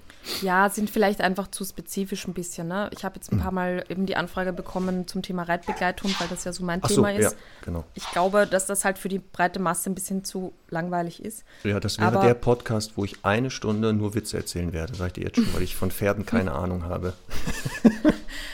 Aber ja, äh, ich, also ich habe einen Artikel dazu geschrieben, einfach meinen Namen eingeben und Reitbegleithund, dann ja. kommt ihr da dazu. Ähm, ich glaube, das ist ein guter Kompromiss für den Anfang. Genau, dann machen wir das. Warte mal. Achso, und schickt uns ruhig weiter oder verlinkt uns auch immer auf Instagram und Co. Die Videos, eure Impulskontrolle, es ist sehr, sehr, sehr spannend und manchmal sehr lustig. Das letzte, was ich gesehen habe, wo der Hund da, hast du gesehen, auf dem Hintern sitzt, so im, im Männchen und Impulskontrolle ausführt? Nee. Da sitzt einer so auf dem platten Hintern irgendwie. Das ist sehr lustig. Okay. So steht er. Das ist äh, sehr schön. Also bitte versorgt uns weiter damit, verteckt uns, verlinkt uns dann. Ähm, finden ja, wir auch bei Leinführigkeit jetzt. Mhm. Das wäre sehr spannend, genau. Ja. Da wären wir sehr Super. gespannt auf eure leinführigen Hunde oder wie ihr gerade übt. Da genau. bin ich genau. echt gespannt. Sehr gut. Haben wir es geschafft. Klar. Dann selber jetzt raus mit den Hunden. Leinführig natürlich. Natürlich. Natürlich. Gibt es ja gar nicht mehr. Ich freue mich auf nächste Woche und ein neues, schönes blaues T-Shirt von dir. oh, verdammt, da muss ich jetzt gucken, was ich äh, demnächst immer jetzt anziehe. Aber seit du das angesprochen hast, achte ich jetzt noch stärker darauf sogar. Ja, ich merke es. Ja, ne? Gut. Ja, ich kann auch lernen. Ich bin auch lernfähig. Super. Wir sehen uns nächste Woche, Conny. Bis, Bis dann. dann. Tschüss. Tschüss.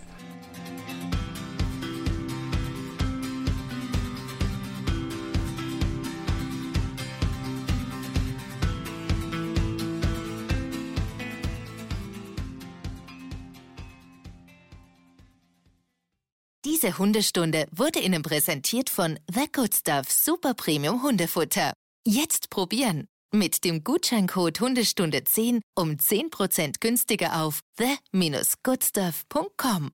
The Good Stuff tut Hunden Gutes.